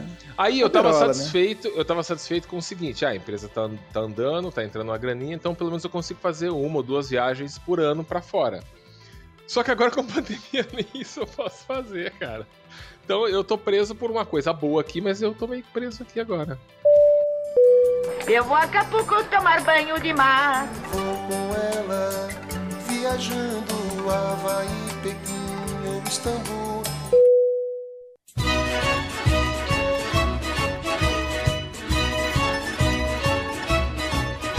Trabalho. A, a Missy não tá trabalhando, né? Ainda. Não, Não. só trabalhos domésticos na isso. Como que foi o. Senhor, senhor Churume, eu lembro que quando você foi pro Canadá, você me disse que você ia fazer um curso, né? Você você ia estudar. Aí a gente ficou sem se falar há algum tempo. Quando, foi, eu, quando eu falei contigo, você falou, porra, então aqui agora eu tenho um cassino. Como que foi esse Eu trajeto? tenho Foi fácil? Eu tenho Eu um tenho cassino. cassino. Você é o dono do É dono cassino? do Canadá. Como que É, foi esse, Canadá. Eu- esse eu não trajeto? exatamente- Foi fácil encontrar trabalho? Eu não exatamente tenho um cassino. Eu trabalho pra um, eu trabalho na verdade para um grupo de cassinos e Mais ou menos. o que tá. aconteceu foi o seguinte, é, dentro da- daquele nosso plano para mudar para cá, eles valorizam muito quem faz qualquer tipo de é, educação superior aqui no Canadá. Aí eu Hum. pensei, ah, eu sou, eu sou biólogo, eu vou, eu vou fazer alguma coisa complementar na área de, de ciências ambientais para eu começar a, a direcionar minha carreira lá. né? Só que aí eu cheguei aqui, eu precisava de um, de um trabalho part-time que eu pudesse fazer, é, que, eu, que não afetasse a escola, que a escola para mim era, era prioridade. Eu Estava fazendo um, um curso de avaliação e restauração ambiental. E aí eu começo a aplicar para tudo e o cassino me chamou para uma entrevista. Eu não tinha pisado num cassino nunca na minha vida, até quando eu cheguei para fazer a minha entrevista. E uma das coisas que as pessoas, o, na- o- canadense, nascido aqui no Canadá, reclama muito, é, ah, é muito difícil o emprego, porque esse emprego de, de entry level que eles chamam, não qualificado, que você vai chegar e você vai É, servir no restaurante, as pessoas elas, elas desprezam isso. Isso é um subemprego tremendo. Uhum. Mas você vive super confortavelmente se você tiver um, um, um subemprego full time, você, você vive até que bem. Você não vai ter luxos nem nada, mas você vai ter uma casa, um carro e coisas do gênero. Depois de- O que, que é luxo pra você aí? Porque casa e carro no Brasil é meio luxo, cara. É, É, pois é, né? É o que eu falei, a coisa básica aqui é luxo. o É que um que- barco. Você não vai ter um barco, é isso. você não vai ter. Casa de você verão. Vai, você vai ter, assim, a classe média baixa aqui tem um barco. Tem um barco e tem Tá. um trailer pra, pra acampar no, no, Aham, no verão. Mas você vai ter um barco e não vai ser uma lancha, por exemplo. tá, Vai ser um barquinho de Um pesca, bote. aquele com um motorzinho atrás, sabe? Um bote tá. pra você poder pescar. Você vai no restaurante de vez em quando, mas você não vai comer no Calgary Tower a cada dois meses. É, que vida Sabe, você merda, não hein? vai- você não não vale vai- a pena, não vale a pena. Você não vai comer em restaurante difícil. estrela Michelin e tudo mais. Então, uma coisa que não tem aí fora. Parcelar as coisas. Alguém parcela alguma coisa aí fora? Nossa, não existe. Nem existe, não existe Não tem um carnê.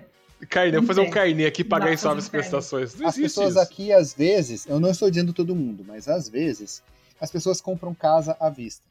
Uhum. Nossa, meu Porque o céu. padrão de vida deles aqui é muito, é muito diferente. Se você se forma em qualquer coisa, está com 20 e poucos anos, você consegue comprar uma casa. Aqui, pelo menos, é esperado que você compre.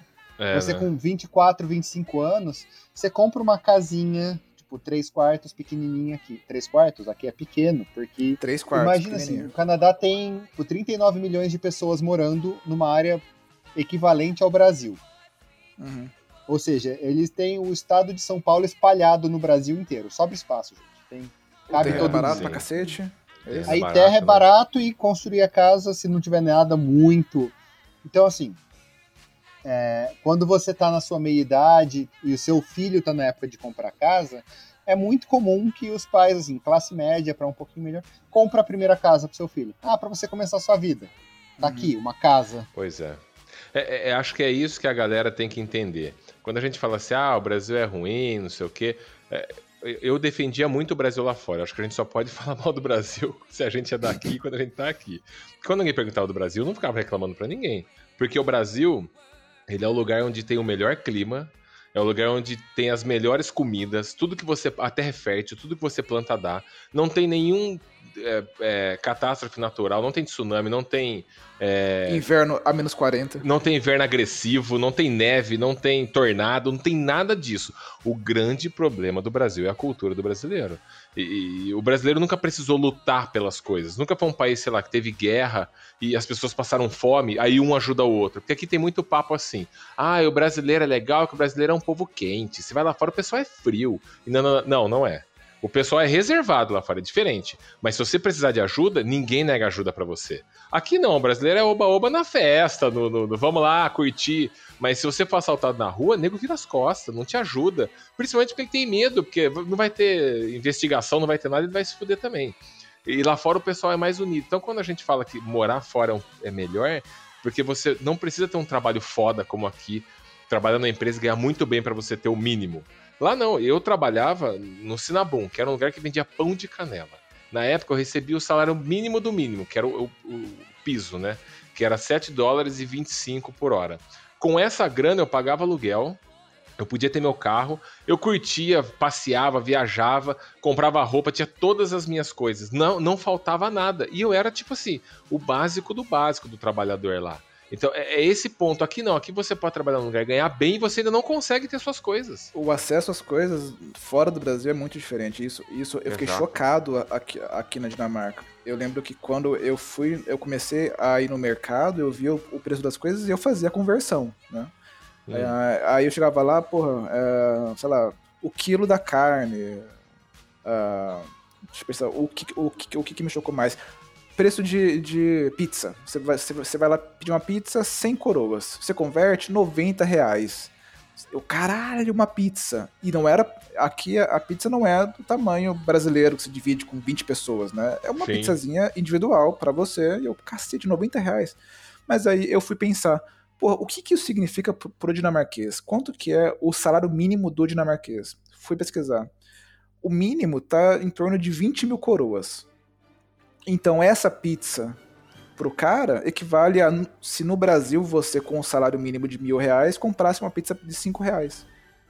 É, é, Qualquer é, um é pode comer uma É pizza na semana. Sim. Qualquer um pode comer. Aí eu fui, eu fui fazer continha. É, o arroz pra eles equivale a se no Brasil você compra um arroz por um- 1,80. Um hambúrguer foda. 3 reais. Pois é. É inacreditável, né? Um notebook, 600 reais. Você quer mais? Quer um MacBook? 1.300 reais. Qualquer um compra essa porra. Então, tipo, as coisas são acessíveis. Ah, você não tem Exato. que ter um puta de um salário, ter um puta de uma, de de uma posição pra você poder comprar o que você quer comprar. Claro, alguns vão poder comprar mais vezes, alguns vão, poder- vão ter que comprar menos, mas as coisas estão Mas aí. ninguém vai passar vontade, né? Ninguém você- passa vontade. E pelo É. menos aqui você paga menos vezes pelo mesmo serviço. Você não mora num condomínio e paga a segurança particular Uhum. do condomínio, Uhum. porque a segurança pública que sai dos seus impostos que você já está pagando não, não dá conta. Então, aqui, por exemplo, eu não contrato nenhum serviço particular de segurança, de saúde, a gente usa só os planos, a saúde do governo daqui, a, a segurança pública, então eu nunca parei para pensar que eu vou gastar com taxa de condomínio. A nossa Uhum. taxa de condomínio aqui é para vir um, um- um menino tirar neve da nossa entrada e cortar a grama no verão. Olha aí. Exploração olha aí. infantil. Você não tem que pagar 50 reais pro, pro miliciano cuidar da, da sua rua. É, o seu salário vai sangrando bem mesmo, cara, menos, isso porque você não tem essas contas adicionais. Você não tem que É. pagar uma escola, uma creche para criança, porque Exato. aí você tem que pagar um É. colégio particular para ele ter uma, uma chance, sabe? No Brasil a gente acaba pagando em dobro por tudo, por todos aqueles motivos que a gente já, já falou. Sim. Eu vou a Acapulco tomar banho de mar. Vou com ela viajando Havaí, Pequim ou Istambul.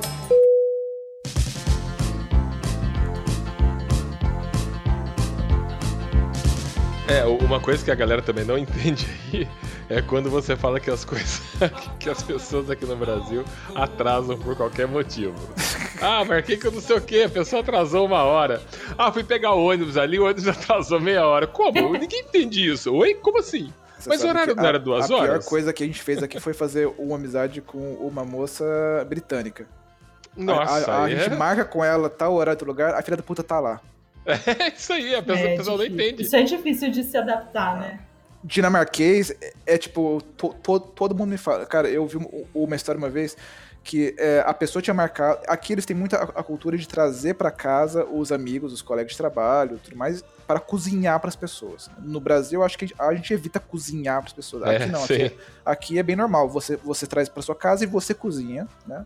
Aí é, tem essa história. A moça tava contando que chamou os amigos. Ela não é dinamarquesa, mas ela chamou os amigos pra ir na casa dela e ela, e ela marcou, ó, 7 da noite em casa. Deu 6, 6 e 55 ela olhou pela janela, ela viu todos os amigos no carro deles, sentados dentro do carro, esperando da hora, pra daí aparecer na porta. Você tá zoando? Não, isso é, cara, muito, Mano. muito mal, muito mal. Que, que, que, que delícia, né, cara?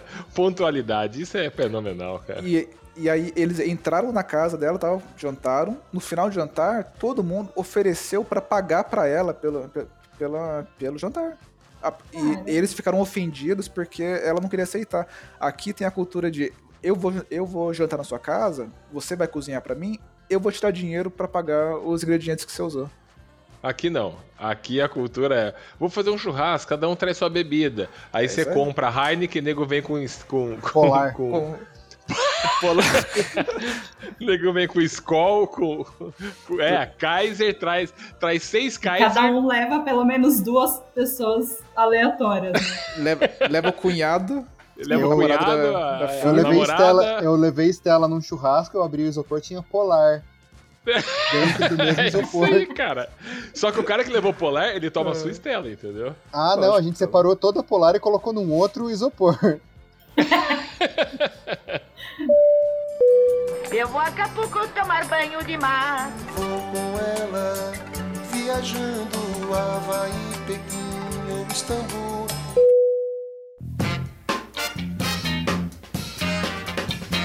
Ah, ah, ah, Ó, mas agora, depois que vocês falaram todas essas experiências aí, pra encerrar, vocês voltariam pro Brasil? O que fariam vocês voltar pro Brasil? Olha, voltar pro Brasil, eu particularmente eu, eu não sei. Eu não digo que eu não voltaria, mas a gente está muito, muito habituado aqui e a, a perspectiva tá bem mais tranquila de vida, de conseguir Sim. estabelecer financeiramente, de não ter tantas preocupações que a gente teria no Brasil e, e tudo mais. O que eu sinto falta muito, muito mesmo, é, e eu vou excluir família, amigos e socializar. É, isso todo mundo, né, Brasil, é. porque ah, porque não dá para beber na rua. Isso é uma das coisas. Tipo, o bar com, com uma, uma mesa de plástico na calçada. Eu não posso sentar na, na mesa de, Isso. de plástico merda com a cadeira que vai quebrar, tomando um glacial Que na rua. droga. Tenho que Isso. voltar pro Brasil, não faça isso, Isso, aqui. isso faz falta, não vou mentir. Isso é uma das coisas que faz falta. Mas de modo geral, comida. E eu não digo nem assim, ah, as receitas brasileiras, porque eu quero coxinha todo dia. Mas você ter variedade de fruta, legume, verdura, É, com preço Uhum. ok. Sim. Porque aqui, quando dá inverno, acabou. Você vai ter duas, três coisas importadas, o preço vai dobrar. Urso, E é isso que você tem de. Carne de viado. Se você caçar, boa sorte. Né? Você caçasse tá bem, senão você se É, o fudeu. meu amigo caça aqui pra gente, então a gente tá até ok. Carne aqui é barata, porque eles têm muita produção de, de gado, de porco, de tudo. Então, assim, carne aqui é relativamente barato. Pera, mas você voltaria pro, pro Brasil pra comer est- est- estrogonofe com, com batata palha? É isso, é isso que você tá falando? N- Não, não disse que eu voltaria por causa disso. Eu disse, eu não sei que É condições me falta. fariam voltar. Mas o que eu sinto É. falta no Brasil, de modo geral, é. A gente comprou uma goiaba aqui uma vez. E nunca mais, porque eu, eu tava É, mordendo cara. eu tava mordendo uma batata empedrada, aquela goiaba era horrível. A pior coisa. E custou assim, uma goiaba custava 4 dólares. É, fruta aqui eu não sinto falta, não. Tem, tem bastante va- variedade e é barato, pô. Eu hoje ta- tava, tava falando com a senhora Mistério. A gente comprou um saco de. Tem uma laranjinha aqui que eles chamam de clementina. Comprei um, um saco de 2kg dessa porra. Paguei 10 coroas, tipo, um real. Tá aí, cara. Vou comer duas semanas de clementina, uma delícia, de boinha. A carne eu, eu- eu sinto mais falta. O corte deles aqui de carne é maluco. Eles não sabem co- é, Nossa, é fazer horrível. corte né? de carne, é estranho. Na Itália eu fiquei um ano, acho que eu só comi tipo salame, presunto de Parma, aqueles mais. Sim, é, na Itália porque você é tinha ainda horrível. presunto de parma. Carne é, horrível. É. O Pizza aqui também, eles são completamente ignorantes, eles não sabem o que é uma pizza. Eles comem Não, umas mas coisas malucas. Estados Unidos pizza. também não, viu, cara? Era uma coisa É. molenga horrorosa, cara. Horrorosa de comer. Ah, Uma coisa que me incomoda aqui, que tal. Não digo que eu voltaria pro Brasil por isso também. Mas, mas acho que a coisa que eu mais sinto falta é da bagunça, sinceramente, assim. Tipo, na Itália tem um espírito tipo, da Europa inteira ali central. Acho que a Itália é o país mais parecido com o Brasil. Num sentido de que Festeiros, né? meio que é, é não de festa de celebração só. Mas da galera Esses se reunir, é- né? É, o pessoal é mais barulhento, tipo. Sim, Tem umas bagunças mesmo. Sim, sim. Aqui não, aqui é bem ruim disso. Tipo, você sai, a gente sai pra jantar, tipo, às vezes no meio da semana, assim, tá com preguiça de cozinhar. Primeiro que eles jantam às 5 da tarde. 7h15 fecha a cozinha do restaurante. 8 Todo? horas o restaurante fecha. Todos. Todos aqui da cidade que eu moro. Eu moro no subúrbio, né? Então, assim, você quer uma coisa mais feliz, você não tem. E a cerveja quente. Quente É mesmo? aquela coisa assim, não é gelada, ela não é quente, ela é uma temperatura ambiente ruim. Ruim. Nossa, que tristeza, né, cara? E cerveja quente é uma das coisas mais tristes que existe, pra mim, assim. É... Cara, volta pro Brasil, você tem todos os Nossa. motivos. Volta pra cá. Não, e como eu não tenho nenhum No Brasil amigo, tem uma brama geladinha te esperando. em casa. esperando. Tem uma polar geladinha te esperando aqui. Mas é... É, é assim, eu, eu, eu não vou dizer o que, o que me faria voltar pro Brasil, porque se eu for falar isso, eu vou falar o CNPq. Porque daqui seis meses o CNPq vai estar me esperando eu voltar pro Brasil e vai me monitorar pra ver se eu vou ficar no Brasil por mais um ano. Então, voltar eu vou ter que voltar. Mas ah, se eu não tivesse essa condição de ter que voltar e eu, e eu fosse pensar, poxa, será que eu queria ficar aqui? Uma coisa que ia me fazer talvez querer não ficar aqui é como que é, foi tipo não ter crescido aqui. o, o dinamarquês médio, ele tem uma vida muito regrada. Então, ah, ele nasce, ele vai para uma escola, ele tem um- os amigos que ele faz na escola, ele mantém esse círculo de, de amizades até a faculdade. Chega na faculdade, ele mantém quase todas as amizades de escola, porque ninguém vai viajar, ninguém vai sair do país. Aí ele passa pela faculdade, arruma uma casa, ele mantém o círculo social dele por quase, quase a, a vida inteira. Dentro disso ainda tem. É uma quase uma aldeia. Então, de- de- de- dentro disso tem as etapas que todo mundo passa por isso. Todo mundo vai arrumar um emprego em algum pub aos 18 anos. Vai ter um, é, essa rotina. E tem empregos que são feitos para estudante, praticamente. Porque todo mundo vai ser estudante, todo mundo precisa de dinheiro e vai ter esses empregos que é para isso. Então, quando você vem de fora, é, qu- quando você chega aqui com 30 anos, que nem eu cheguei, você percebe que você tá bem deslocado, saca? Para você encontrar uma posição aí no meio, para você se enfiar. Sim. E, é, tem, tem, tem muita gente que nem tenta fazer amizade, é, uma amizade com um dinamarquês porque é muito difícil você ser aceito em um grupo de dinamarqueses. O que você vê muito é grupos de dinamarqueses de um lado e grupos de imigrantes do outro. Porque daí você chega aqui, você faz amizade com o japonês, com o alemão, com o iraniano. É, eu acho que isso é uma coisa que eu sinto falta do Brasil, que não sei se, se eu ia, sabe, curtir me adaptar a ficar aqui por mais tempo. Ah, como eu vou ficar só um ano mesmo, então foda-se, aí é de boinha. Mas pra construir uma vida é treta, cara. Isso aí você, você sente muita falta de no Brasil. É, a facilidade que você tem de falar com as pessoas de- no meio da rua, talvez falar pra ser assaltado, ta- ta- ta- talvez falar pra, por favor, não me assalte, não sei.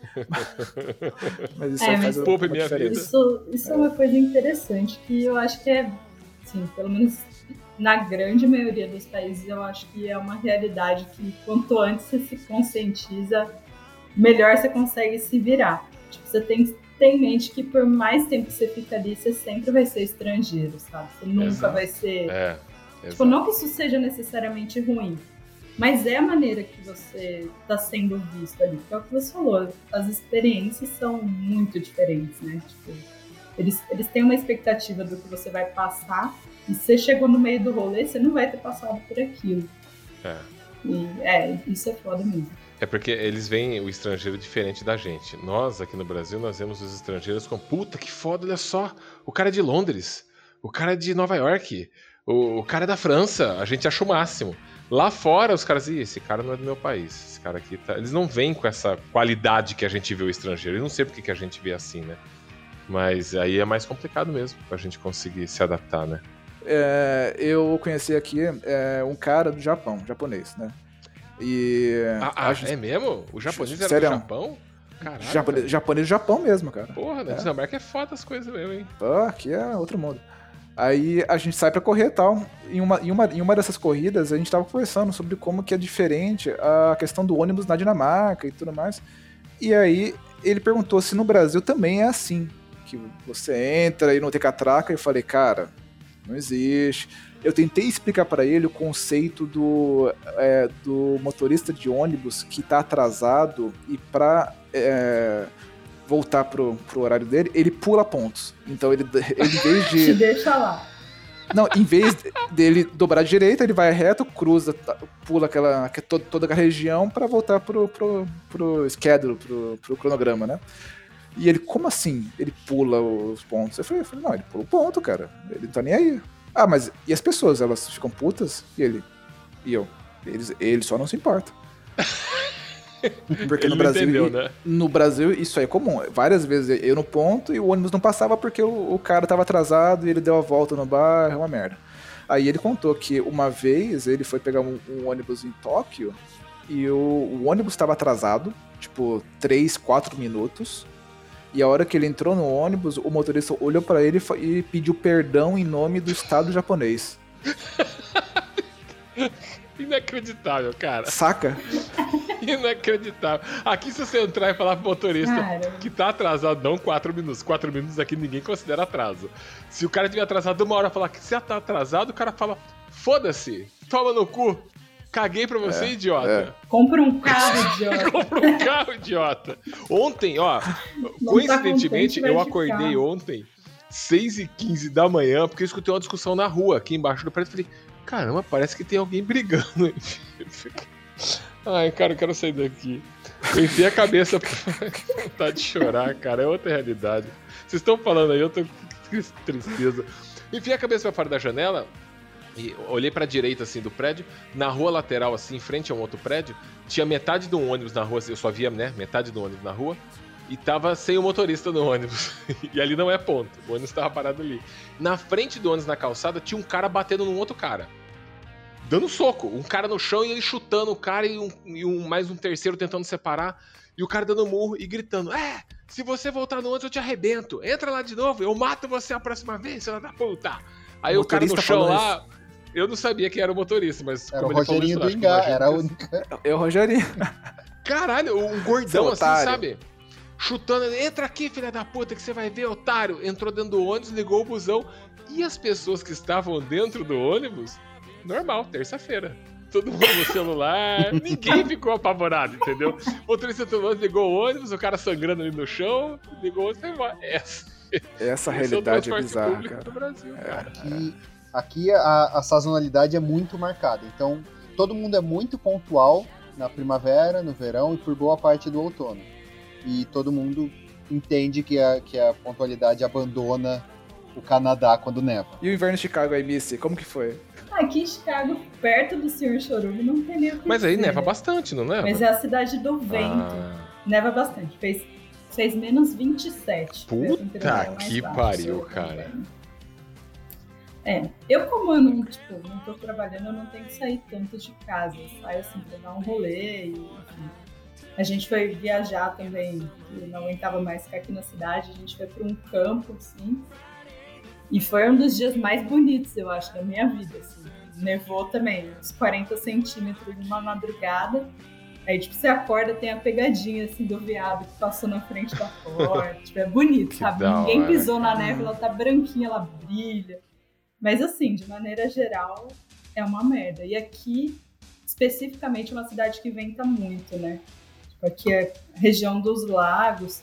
Venta, tipo, demais de você tá andando quando tá um dia de muito vento, você não conseguir andar contra o vento, sabe? Outro dia eu tava tentando ir na academia, demora, sei lá, 5 minutos. Eu demorei 15 minutos, porque eu tinha que andar, eu tinha que parar pra descansar e virar de lado, assim, porque aí o vento dá aquela aerodinâmica, sabe?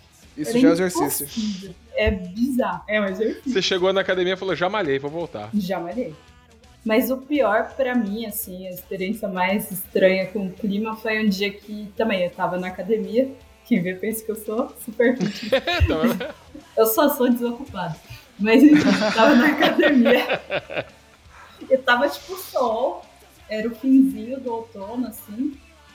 Começo do inverno. E, e é uma época que chove e venta bastante. E aí eu tava lá na academia, aqueles vidro fumê, assim, sabe? A janela. Então você não vê muito bem o que tá acontecendo, você também não tá prestando atenção. De repente, meu celular, eu tava assistindo alguma coisa, começou a piscar, sabe? Começou a piscar e apareceu umas mensagens, tipo, cara, que isso, né? Mas eu ignorei, né? Tipo, é claro. lógico. Tava lá, tipo, mensagem de, de climática. Atenção. É, vida que Furacão a segue, né? caminho. Tô aqui, tipo. De repente apareceu o zelador aqui do condomínio gritando, tipo, gritando. Falou, desce da bicicleta agora. E eu de fone, né? Não, desce agora, sai do vidro. Eu pulei da bicicleta, já acabou a luz, começou a sirene, e tava tendo um tornado aqui. Uou, E, caralho. tipo, mas era, foi um negócio muito inesperado, assim. Não é uma região que costuma ter tornado nessa época. Do nada um tornado. E aí, o que você Do fez? nada. Aí eu saí desse Porão? lugar e todo mundo vai pro, tipo, pro hall, né? Que é o lugar mais seguro lá. Beleza. E aí chovendo e ventando, você só escutando, né? Porque aí já era meio longe da porta, assim, um lugar que não tem, não tem vidro. E aqui sempre tem porta dupla, né? Então tem aquela portinha. Sim, Uhum. sim. Que senão abre o vento sozinha. congela tudo, né? É, e tipo uns dois, três metros e a outra porta. É, eu tava ali olhando. E aí uns caras, tipo, uns 40 minutos. Isso eu acabou o celular, não tinha, não tinha sinal, não sabia. Meu marido tava no trabalho, aquela coisa, né? Falei, puta merda. Nossa, foi treta, na segunda semana que eu tava aqui. aí eu fiquei de boa, e aí surgiu lá um cara de meia e chinelo Rider, né? Não sei se é moda aí pra vocês também, mas Deus me livre. A moda aqui é uma coisa triste. Sempre tem alguém de short da Adidas, meia até o aí, joelho é e é chinelo. Rider. É agressivo, é agressivo, cara. É Não, é- agressivo. Aqui o povo se veste como se fosse. é, como se estivesse se enrolando em um saco de batata, sabe? O pessoal não, tem noção estética. não. Eu, É eu triste. sou conhecido por ser a pessoa mais bem vestida e elegante do trabalho todo.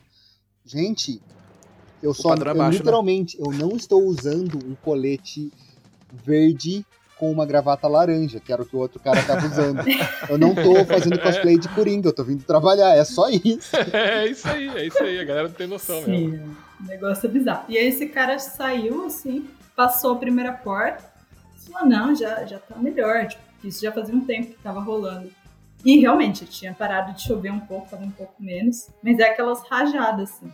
Nisso Sim. o cara falou, falou, não sai, sai de perto do vidro, blá blá blá. E aí já foi um monte de curioso, né?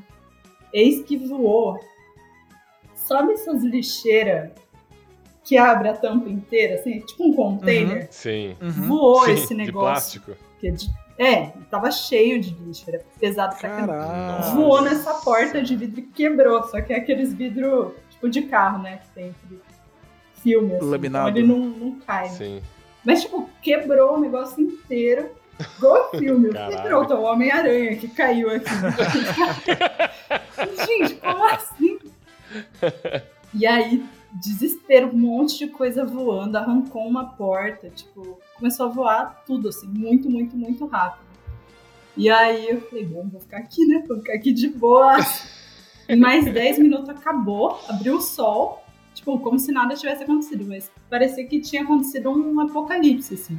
Tava tudo quebrado. Caraca, velho. É maluco, né? Senhor Churume, quanto que foi o pior inverno que você pegou aí? O pior inverno que eu peguei foi o nosso primeiro inverno aqui no Canadá. E a gente foi ao cinema, que a gente sempre gostou de ir ao cinema, e vimos dois filmes em sequência. A gente assistiu o Star Wars Episódio 8 que tinha saído e o Liga da Justiça. Filmão, hein? Nossa. Opa! Foi Sim, Começou noite bem, boa. mas foi pra um buraco sem fim, hein? Pois é. Uma noite boa, hein? A gente não tinha como saber, né? A gente É. era inocente naquela época. E era inverno já, mas não tinha começado a nevar muito. Então eu fui com uma jaqueta de couro. A gente tinha um Hyundai Sonata, então é, é um sedã baixinho. Uhum. A gente entrou no, no cinema, os dois. Eu tava com uma jaquetinha de couro, ela tava com, com uma blusa também. E tava menos 7 quando a gente foi pro cinema. Menos 7, um pouquinho de neve no chão. Entramos, foi tudo bem. Nessas 6 horas que a gente tava dentro do shopping, nevaram 45 centímetros de neve nessas 6 horas. Nossa. E a temperatura caiu de menos 7 para menos 32. O chão tava. Caralho, O chão tava lá, caralho. quando você saiu tinha meio a metro neve, de neve. pegava na minha canela. A gente saiu, neve pelo, Tem um bom humor pela indo embora. canela, atravessando o shopping por fora, muito frio e ventando. Eu não encontrava o nosso carro porque ele estava literalmente soterrado de neve. Caralho, cara. Eu tenho um amigo que também saiu do shopping e não encontrou o carro dele também, mas tinha sido roubado mesmo. Isso é verdade, tô mentindo. Tenho certeza.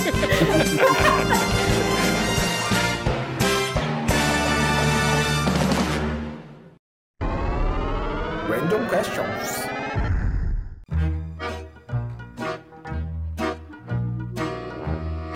Vamos lá, random questions. É, o, o Sr. Churume vai começar aí, manda lá. É, eu queria saber de vocês qual é o animal mais perigoso que vocês acham que vocês se garantem no soco. Caralho, do soco? Excelente, cara. Mas tem que ser um animal perigoso, né? Não adianta eu falar assim, é o hamster. Não, porque assim, É. ah, todo mundo se garante com um hamster, aí você se garante É, normalmente não, com uma ser um galinha, animal- com um ganso, aí cada um Olha, tem uma, é. tem, tipo, vai Eu acho subindo o que- perigo dos animais até que chegar aqui. Sim, ah, sim, não. tem que ser um Eu- perigoso. Isso Não daqui adianta é- falar eu não passo disso, eu não passaria de- desse um animal aqui. Eu acho que contra um pincher eu aguento, cara.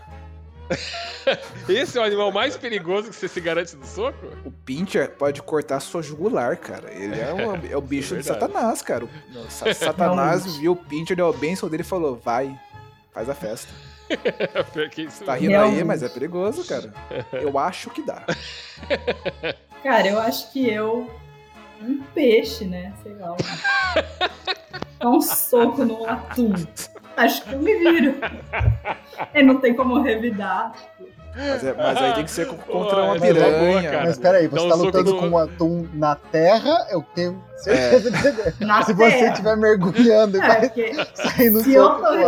respondendo, não, é um atum que foi pescado, a gente tá brigando na terra. Essa, essa é a questão. Aí você tem uma chance ainda de, de, de bater num bicho que não tem braço pra revidar. Excelente. É. Mas aí ele só é alérgico tipo, se. um baiacu, eu já não tenho chance. Mas aí ele só é Peixe. perigoso se você tiver alergia ao peixe, pô. Também. E eles são escorregadios, né? Talvez eu dê um soco e ele dê uma Você quebra Ah. o braço, né? Cara, eu acho que um, um bicho que eu. Que... Eu tô pensando aqui se eu ganharia dele no soco, viu? Mas eu acho que uma galinha. Talvez, mas não tenho muita certeza, não, cara. Eu já tive galinha já em quintal quando era criança. Galo eu já nem, nem tento. Porque galo, ele é, galo é mega perigoso, cara. Galo é foda. Galinha, talvez, se eu der um soco nela ali, eu consiga. Talvez. Tá, tá, tá no limite ali, cara. Você viu que eu considero galinha um bicho perigoso. Se eu tiver no Brasil, eu acho que eu traço meu limite na capivara. Não, Eu acho que eu consigo é treta, enfrentar cara. uma Capivara é treta, no soco. Mas, eu, mas uma capivara eu acho que eu consigo me garantir. E aqui, e aqui eu consigo garantir acho que um castor. Castor gordo. É, se vocês fossem escolher um feriado do Brasil, típico do Brasil, pra levar aí pro país que vocês estão, qual feriado seria esse? Festa junina, com certeza. Você levaria a festa, Festa junina aí pra... Eu, eu queria muito ver um dinamarquês tentando subir em um pau de sebo. Seria incrível. Primeiro eu queria ver alguém, alguém explicando pra ele, ó, então, ó, tá vendo isso daqui? Qual que é o objetivo disso, né? Você tem que subir nessa porra até lá em cima, daí você ganha uma. Um, um Uma mariola. Muito Você bom. tem que arriscar cair e se matar dessa merda aqui, mas se você Isso. conseguir, tem uma mariola te esperando ali, Você ó. vai terminar todo cagado, todo encebado. Vai ser da hora. Você gasta 5 reais. Ai, que foda. É, eu tô muito dividido entre carnaval e festa junina. Carnaval é.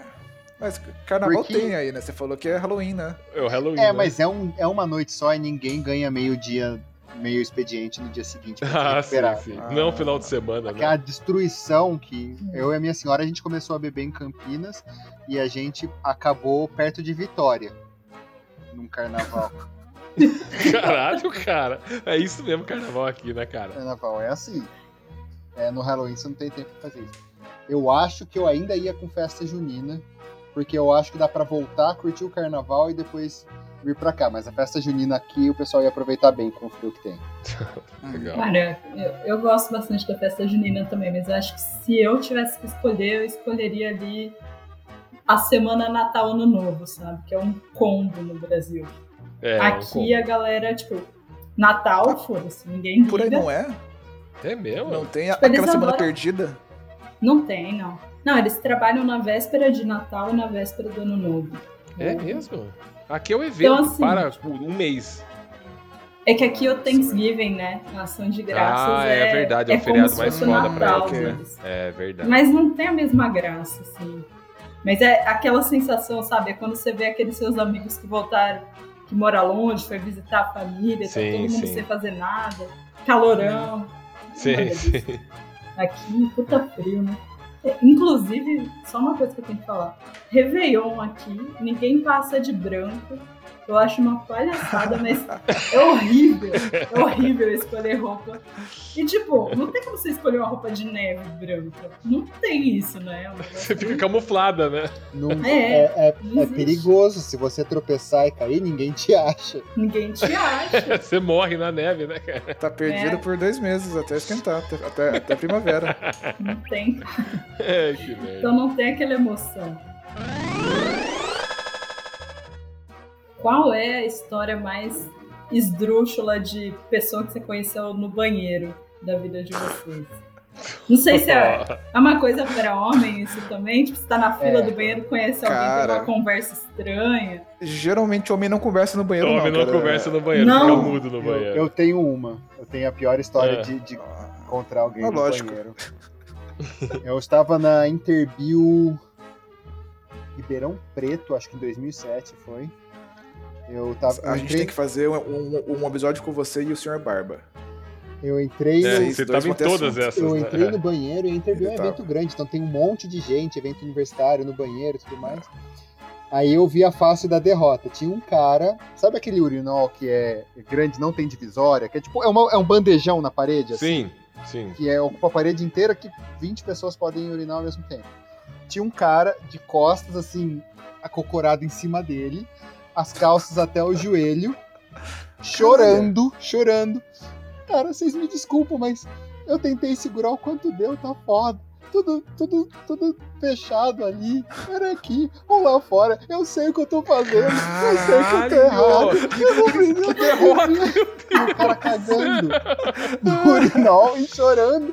E as pessoas tentando reconfortar ele. Cara, tudo Nossa, bem. é caralho. Ele, velho. aquilo pra mim é o mais baixo que você chega na humanidade. Ah, cara, o que eu tenho de história é, tipo, já aconteceu mais de uma vez, mas. Uma vez eu, eu fui também num urinol desse aí, que. E eu acho isso a derrota máxima. Eu vou no banheiro, eu já procuro. A, A cabine fechada. a cabine fechada. Mas às vezes não, não tem, né? E você tá numa uma balada, alguma coisa assim, não tem. Aí tô lá no urinol, cara, e eu, eu fico sempre num canto, tipo, longe das pessoas, e sempre vem um cara, aquele urinol, sei lá, de 3 metros, 4, o cara vem para do seu lado. Aí ele começa a puxar assunto com você. Ô, da hora essa festa, hein, cara? Porra, tá, tá show hoje aqui. Você tá, puta, não fala comigo, cara. Eu tô mijando, tô no meu momento íntimo aqui. Eu não tô no. Tá exposto, né? Eu tô Cara, isso, exposto isso com é uma meu. coisa estranha de homem, né? Tipo, vocês são bem mais reservados em várias coisas, mas vocês fazem xixi junto. É, mas é, estranho. é escroto, é É estranho. escroto. Aí você mesmo. tá lá mijando no ato e o cara para do lado, pô, pau pra fora e começa, ô cara, e aí? Pô, essa balada é da hora, hein? Cheio de mina aí. É, cara, é, che- cheio de mina. Pô, que, você é da onde? Você é da onde? Eu falei, cara, o cara perguntando onde eu era. Aí eu falei, é, cara, eu sou, sou, sou de Campinas. Eu acho que eu tava num. num- num- acho que era um carnaval. Eu não lembro que lugar. E aí o cara cedo, eu falei, ah, cara, você é, sou de Campinas. Já, tipo, pensando, vai, vai, vai, eu quero acabar logo. E ele, ô, você você faz o que lá em Campinas? Perguntando da minha vida, do. Cara, isso pra mim é uma parada bizarríssima. Você não pensou que cara. talvez ele tivesse, sei lá, tentando te, te oferecer ajuda? Puta, não sei, cara. Já aconteceu também de tentar oferecer ajuda, mas foi menos bizarro. Ah, Já aconteceu, tipo, entrar no banheiro, o cara ficar me olhando. Ah, Opa, como que é aí? Vai acontecer o quê? É, eu entrei no banheiro, cara. eu tava no shopping. E aí o cara, o cara tava me olhando, eu entrei no banheiro, eu entrei no corredor do banheiro, ele ficou me olhando ali, né? Era um moleque até, um moleque novo. Aí ele ficou me olhando, mas fixamente. Aí eu entrei, ele pegou, quando eu abri a porta, se eu olhei para, e pior que eu abri a porta, sabe quando você dá aquela última olhada pra ver se a pessoa tá te vendo? E eu acho que ele pensou, ah, é esse, ó. Olhou, deu aquela olhadinha, vou lá. Aí ele entrou atrás de mim. Aí eu já não consegui mijar, né? Porque eu já fiquei tenso já. Ele né? entrou onde que você falou? Ele entrou no banheiro atrás de mim. Ah, tá. E aí eu fui lá na portinha, quando eu saí fui lavar a mão, ele foi lá do lado. Ele nem foi no banheiro, ele só ficou lá parado. Ele foi lá do lado. Ele, opa, tudo bom? Eu falei, tudo bem, cara. Aí ele, ah, tudo bom. E aí, o que você tá fazendo? Ele lá falou assim, e aí, o que você tá fazendo de bom aqui? Eu falei, cara, que todo mundo faz de bom aqui, mijar, cara. E aí eu já percebi as intenções dele. Aí eu peguei e Aham. fiquei, né, lavei a mão assim, saí.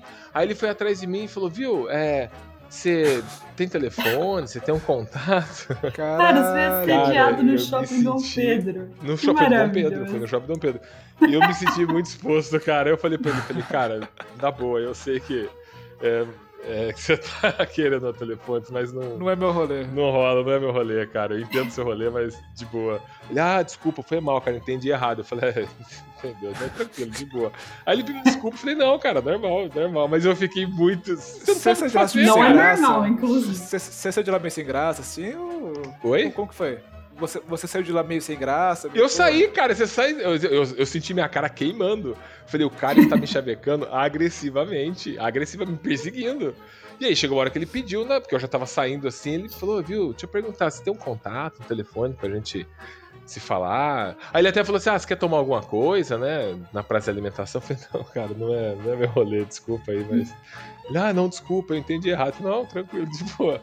E aí eu fiquei apertado, porque eu não mijei, né, cara? Eu saí do banheiro e falei, vou no banheiro da minha casa. E fui embora, cara. Caralho, cara. É, essa é a Cara, história de derrota do Eu, banheiro. eu lembrei aqui agora de, de duas coisas. Uma derrota, tipo essa.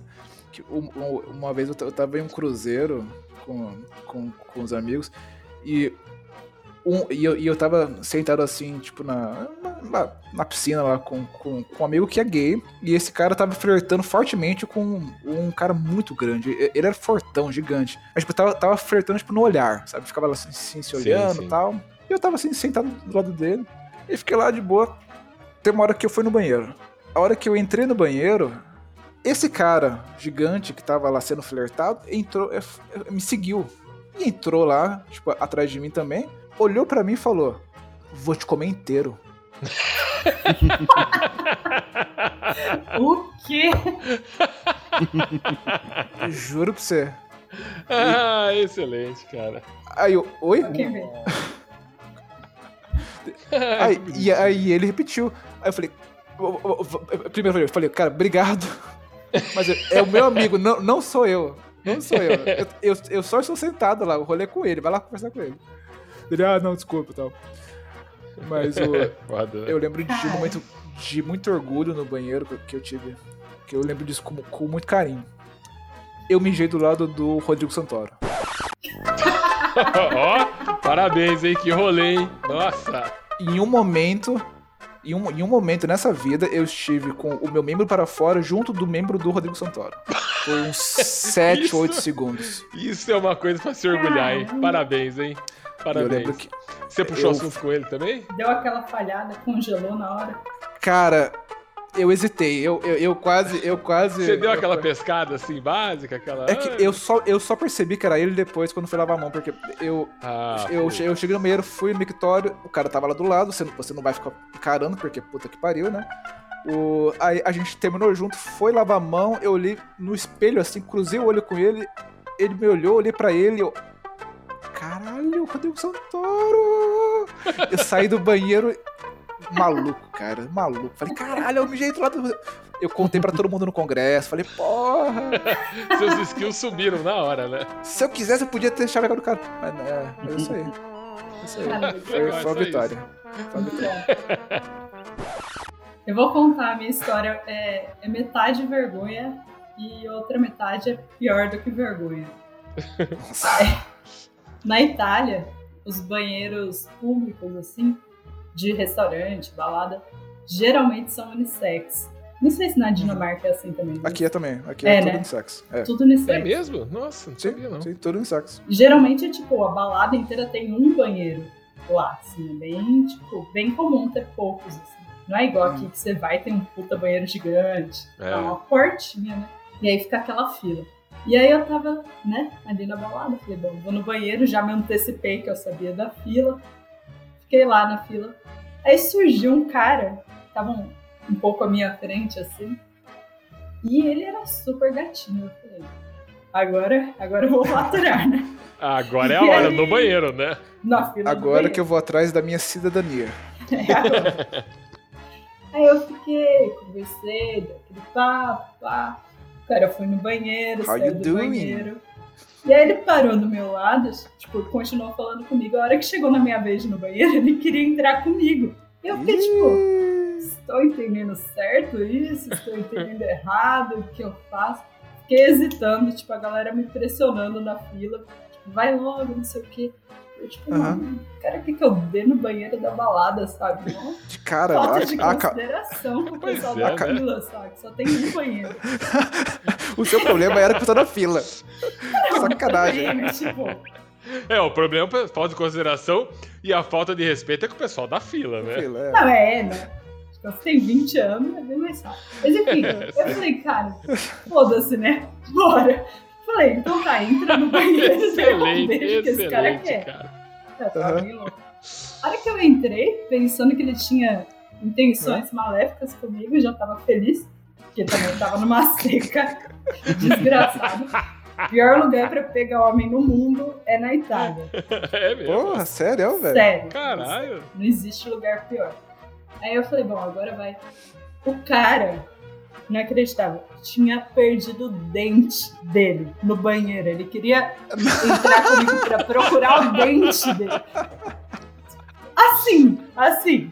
Ele tinha um dente, tipo, prop, sabe? Um, um dente, sei lá, Você já entrou abrindo, abrindo Sim, o botão da ele calça falou, e ele, e ele lá apareceu o dente aqui, ó. Com licença. Desabotando a blusa, ele falou, perdi meu dente.